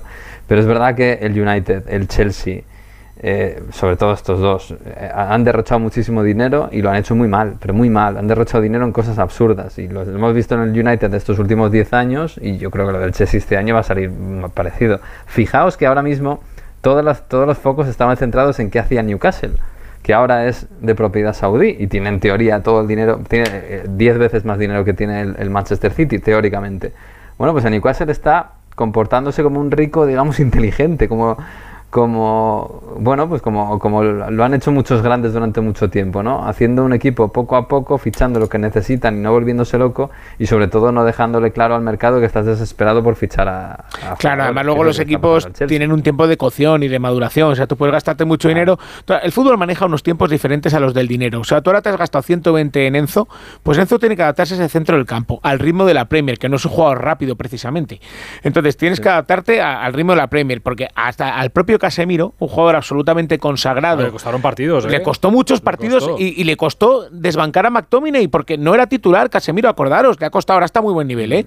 Pero le ha costado mucho porque el ritmo de la Premier, yo, ¿a qué futbolista se lo escuché yo? Yo no sé si fue David Silva al llegar allí. Dijo, es que los primeros partidos tenía una sensación de que me ahogaba permanentemente porque cuesta, porque cuesta. A la tú has pagado 120 millones, ¿quieres rendimiento inmediato? Ojalá lo dé, pero normalmente el fútbol maneja unas claves diferentes. Tal cual. Eh, bueno, pues nada, eh, esto es la, la, Premier y esta es la barbaridad de, dinero que se ha dejado en este mercado de, y, y, por cierto, Aitor, el, el sainete de, la noche en la Premier y en el Chelsea concluye con que no han cedido a Sijek al, al Paris Saint Germain por problemas con los papeles, tres veces al parecer lo han... porque había pasado el reconocimiento, ¿no? Sí. Sí, sí, había pasado el reconocimiento con París, estaba todo hecho. Sí, se lo han comido, ¿Os acordáis lo que le pasó al Madrid con De Gea? Sí, bueno, lo, del fax. Sí, sí, esto es lo que le ha pasado al Paris Saint Germain con Sijek, el marroquí, y se va a quedar en el Chelsea. Hay quien dice que el Chelsea al final es que no ha querido del todo desprenderse de él. Pero pues otra, otra parte de este sainete que, que, hemos vivido hoy en el mercado de fichajes que de verdad es increíble. El movimiento chulo es el de Cancelo al Bayern, ¿eh? es una cesión pero me parece un jugador que si está bien puede marcar la diferencia. Eso es ¿eh? buen fichaje. Eso es un muy buen fichaje. Guardiola no da puntada sin hilo, que se enfadó Algo ha pasado ahí, algo ha pasado ahí con Guardiola. Pero a Guardiola no se le escapa un jugador bueno de lo Sí, algo, algo, ha pasado, ahí. y, además es, y además es que este jugador Guardiola lo ha hecho mejor. Exacto. Y, lo el rendimiento de los últimos dos años de Cancelo es, brutal. Algo ha tenido que pasar ahí, algo, algo, algo ha pasado. Algo ha pasado ahí clarísimamente. Qué pena no recibir una llamada del Chelsea ahora, para lo, que sea. para lo que sea, estando como están ahí. qué, raro no tener, qué problema no tener ahora algo que vender al Chelsea, ¿verdad? Ya ves, con la, bueno, bueno. Tengo una eh, bicicleta por ahí. Ni, ni Bartomeu en sus mejores tiempos. Eh, en fin. Eh, Miguelín, un abrazo muy grande. Cuídate mucho. Mañana hablamos. Una, un abrazo. Chao, chao. Hasta ahora. Gracias, Albert. ¿eh? Un abrazo a todos. Gracias. Es la 1 y 10, hora menos en Canarias, pero nos queda. Toda la noche rompemos, al otro día volvemos. Tú sabes cómo lo hacemos. Bueno, este ratito habitualmente lo solemos tener los lunes. Esta semana, por circunstancias, por cosas de la vida, lo hemos pasado al martes, pero no pasa nada. Aquí estamos una noche más con nuestros consejos de hábitos saludables para que hagamos las cosas bien, para que estéis en forma y no hablamos, esto alguien me lo dijo, ¿no? Es que habláis para los deportistas de élite. Que no, que no, que esto lo hablamos para. Eh, y son consejos y cosas para que la gente en nuestro día a día podamos utilizarlo y podamos estar mejor. Nada de. Sí, sí, hablamos de la élite y tal, y deportistas de élite, pero esto es aplicable a nosotros, que es lo que buscamos aquí. Hola, nuestro entrenador personal es Iñaki García. Hola, Iñaki, buenas noches. Buenas noches, Aitor, ¿qué tal estás? Bien, querido, ¿tú cómo estás? Fenomenal. Me alegro, me alegro. Me decían el otro día, no, claro, es que habláis de deportistas de élite. Digo, no, no, hablamos de deportistas de élite. Hablamos algunas cosas que se hacen en el deporte de élite, pero esto es para, para el día a día de, de, salud. Tuyo y el mío, exacto, para estar bien. salud, entrenamiento y bueno, también un poquito de élite, pero sí que es verdad que cuanto más hablemos de salud y actividad física, mejor, porque bueno, pues hay mucha gente que, que hay un estudio hace poquito que se ha hecho sobre actividad física, en, además en los meses de diciembre y enero, y dice que de cada 10 personas, eh, 4 van a, tienen propósitos de entrenar y van a entrenar al gimnasio, en casa, en cualquier lado. Y me faltan seis por ahí que no tengo ni idea de dónde están, así que vamos a hablar de, entrenamiento. Seis por seis, esos seis posiblemente tengan el pensamiento, pero luego por lo que sea no. La intención. Exacto, tienes la intención, pero luego por lo que sea no, no llega a la práctica, no llega a la práctica. Oye, eh, quería eh, que nos hablaras esta noche de algo que seguramente cualquiera que frecuente o que haya frecuentado algún gimnasio se habrá encontrado con, alguien que, lo use. Eh, entiendo que, no se puede usar a la ligera y por eso quería hablar de ello esta, esta noche. Que son los chalecos lastrados. Los chalecos que se pone uno, chalecos son chalecos con, con peso. Eh, que se pone la gente para, para, hacer deporte, para hacer ejercicio, no todo tipo de ejercicio no todo tipo de deporte. Entiendo que esto sí que tiene que estar supervisado, porque es peso que estás añadiendo a tu cuerpo. Bueno, al final sí, es peso que estás añadiendo a tu cuerpo. En principio, un chaleco normal, un chaleco para empezar a utilizarlo y demás, tiene que tener como mucho un 5% del peso de tu cuerpo. O sea, que tampoco estás hablando de mucho peso, pero sí que es verdad que se está poniendo de moda y al final es un recurso más, Aitor, es una carga externa que tú la, añades en determinados ejercicios, sobre todo en los ejercicios de, autocargas, es decir, los ejercicios que puedes hacer con tu propio peso corporal, fondos, dominadas, sentadillas, puedes hacer incluso también trabajo de carrera o trabajos de, en los que interviene mucho el core, pero es una herramienta más, o sea, no hay que volverse loco con el trabajo de, de chaleco y nos puede servir para salir de una adaptación, es decir, cuando estamos entrenando mucho tiempo de una determinada manera y necesitamos generar un estímulo diferente eh, activa muchas eh, fibras musculares a la vez y se puede utilizar de mil formas. ¿Se puede utilizar de mil formas? Solo una, sí, te lo pones y ya está, ¿no? Bueno, no, no, lo puedes utilizar, lo, puedes, te lo puedes poner para hacer un ejercicio, luego lo puedes quitar para realizar el mismo ejercicio y generar una, sinergia a nivel de fuerza, puedes trabajar fuerza y resistencia, puedes trabajar dominadas con él. Eh, se ha puesto muy de moda el utilizarlo en carreras y en carreras o para caminar incluso. Y hay que tener cuidado con el chaleco porque el chaleco, una de las, de las eh, vamos, de, los muchos grupos musculares que trabaja, eh, trabaja en este tipo de entrenamientos con muchos los estabilizadores del cuerpo. Si nosotros trabajamos a largas distancias, al final los estabilizadores no tienen esa resistencia muscular que pueden tener grandes músculos y lo que hacen es fatigarse. Si se fatigan, al final lo que sufren son las articulaciones y las inserciones en, las articulaciones. Por lo tanto, eh, se debe utilizar en ejercicios en los que el breve, el trabajo tiene que ser cortito y, se puede utilizar o se debe utilizar con, controlando la velocidad de ejecución. Eh, lo suyo es que si con el chaleco, por ejemplo, hablamos de flexiones, de fondos, si con el chaleco haces 10, que luego cuando te lo quites eh, hagas 15. Pero se tiene que hacer, eh, Sí, lo que pasa es que, bueno, se puede, la transferencia, un ejemplo, Sí, se pueden hacer transferencias de fuerza de esa manera. Y de hecho se deben hacer transferencias de fuerza de esa manera. Trabajando eh, no a 10, pero a 5, 6, 7 o 8 repeticiones y luego quitándolo y haciendo por lo que te has hecho entre 12 y 15 repeticiones. pero seguidas, o sea, al final te lo quitas y generas. Lo que haces es una cosa que se llama PPA. Al final lo que haces es, es trabajar esa potenciación y activación de los grupos musculares que intervienen para un peso determinado y cuando lo quitas, ese peso el cuerpo sigue pensando que lleva esa carga, con lo cual puedes trabajar la fuerza de una manera diferente. Tienes más fibras musculares activas, muchos grupos musculares activos para una carga mayor, con lo cual te tienes que mover de manera más ligera. Eh, has dicho que debería ser el 5% de nuestro peso. Para empezar, sí, sí No, no, tampoco. Se puede utilizar, hay gente que utiliza, por ejemplo, las dominadas, para hacer trabajos con, dominadas, pero al final la gente que trabaja fuerza en, pull-ups, en dominadas, eh, se suele utilizar un cinturón y al final lo lastras a una kettlebell o a un disco grande, porque al final el, saco tampoco, o sea, el, perdón, el saco, el, chaleco. no tiene, insisto, no tiene mucho peso, al final puede, puede tener entre 3, 5, 6, 8 como mucho, 9, pero más no tiene tampoco mucho sentido. He llegado a ver alguno de 20, ¿eh?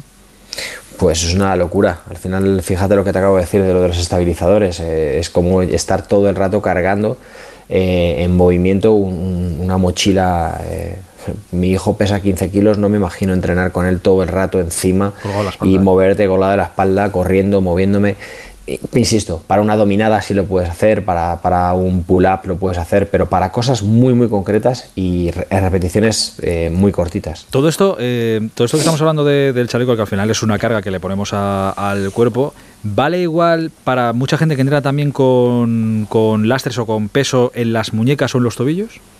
No, no tiene nada que ver. No tiene nada que ver. El chaleco, el chaleco está colocado en, si te fijas, en la zona central del cuerpo, está pegado al cuerpo. Eh, no hay una sinergia de fuerza que haga que el chaleco vaya con una inercia hacia un extremo o hacia otro. Al final, colocar eh, en la muñeca o en el tobillo no es aconsejable, en absoluto. ¿No? Nada, cero.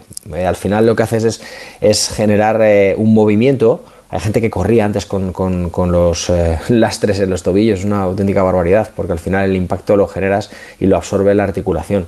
No sirve absolutamente para nada. Si quieres trabajar o mejorar la fuerza para poder moverte mejor, lo que tienes que hacer es ir a grupos musculares que generen esa acción mecánica que te haga desplazarte, pero no tiene mucho sentido, ni en las articulaciones eh, en tobillos o en muñecas. Hay gente que se lo pone incluso para hacer boxeo igual, no tiene mucho sentido. Potencia el hombro, potencia el tríceps, potencia los eh, antirrotadores, como son los oblicuos, pero ponértelo en, las muñecas no tiene mucho sentido. Eso viene de la gimnasia de los 80, donde se ponían en los tobillos para hacer trabajos de glúteo, analíticos, de piernas, de aductores, y eso, bueno, tiene sentido siempre y cuando estés estático, eh, tengas alguna lesión y tengas que trabajar de una determinada manera, pero insisto, no tiene mucho sentido para gente que se quiera mover y se quiera y que quiera eh, generar movimiento o mejorar su movimiento con, un lastre. Pues mira, qué bien, está, qué bien está esto, porque de hecho te diré que casi he visto más lo de las muñecas y los tobillos, sobre todo lo de los tobillos, que, el chaleco. Así que mira, está bien saber que... En tobillos y en muñecas, y, gente que agarra pesas para hacer golpeos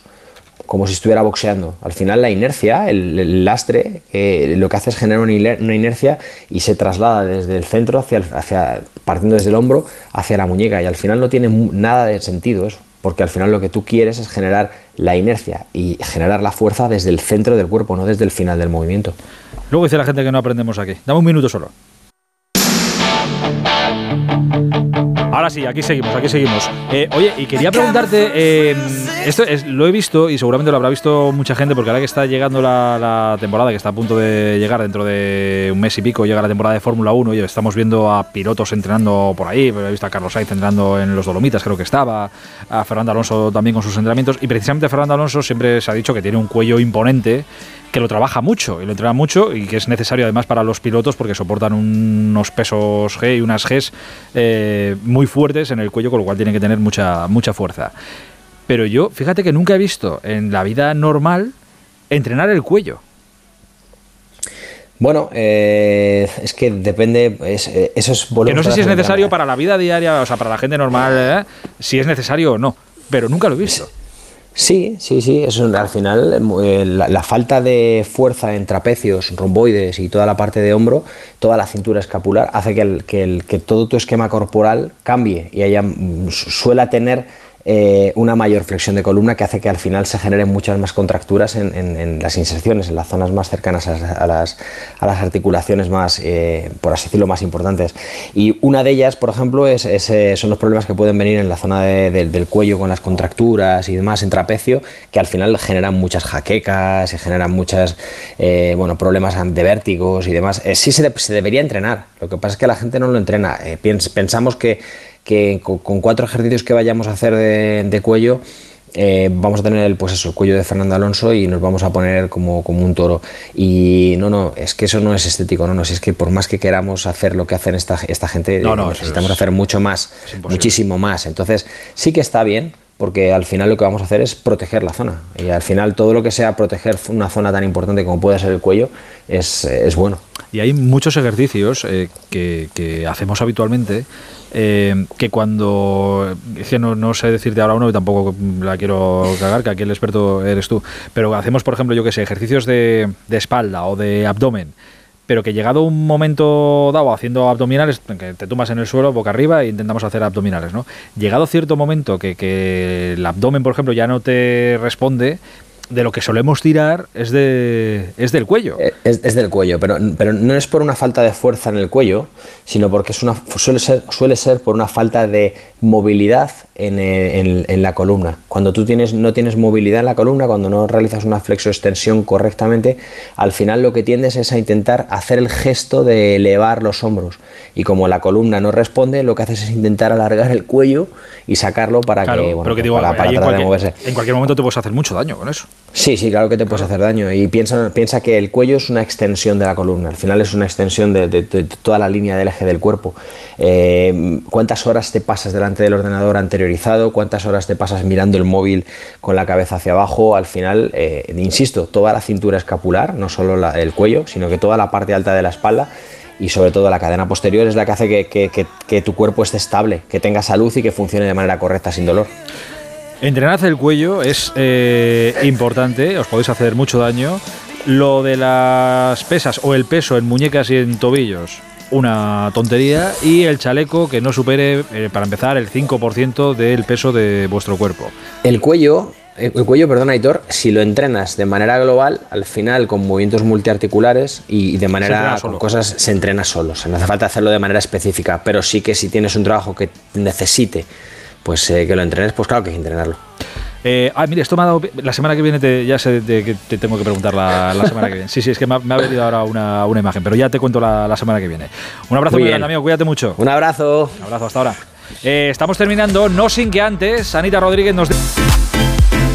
Hola Agustín, buenas noches. Buenas noches. ¿Qué más? Pues como resumen de todo el mercado de fichajes que hablabais al final que la liga había quedado muy lejos de la Premier, los datos sumados dicen que la liga se ha gastado 20 millones de euros en este mercado de fichajes de invierno y la Premier... 20 millones, ni un jugador del Chelsea. 763 millones la Premier. Claro. 763 la millones. Mitad solo ya es el Chelsea. ¿Eh? Imagínate la, diferencia en, comparación. ¿Y ahí eh, cumplen todos el fair play financiero? Eh, bueno, como luego lo disfrazan luego con ah, los fichajes, porque la gente se preguntará ¿y cómo pasa esto el fair play financiero? Que hablan también de la Champions y de las ligas europeas, esos enfados y las querellas y las eh, reclamaciones que pone que pone luego un patrocinio que debe ser de más un millón, más leña por Claro, es que digo que si al final nadie lo cumple, pues aquí somos más papistas que el Papa. Por cierto, que hablando de fichajes y de posibles movimientos, en portada del Mundo, mañana Esteban Urreiztieta firma una información que titula Lluvia de millones de Arabia para Modric, Benzema y Ramos. Dice que el gobierno saudí les ofrece dos temporadas, 30 millones netos por temporada sin pagar impuestos.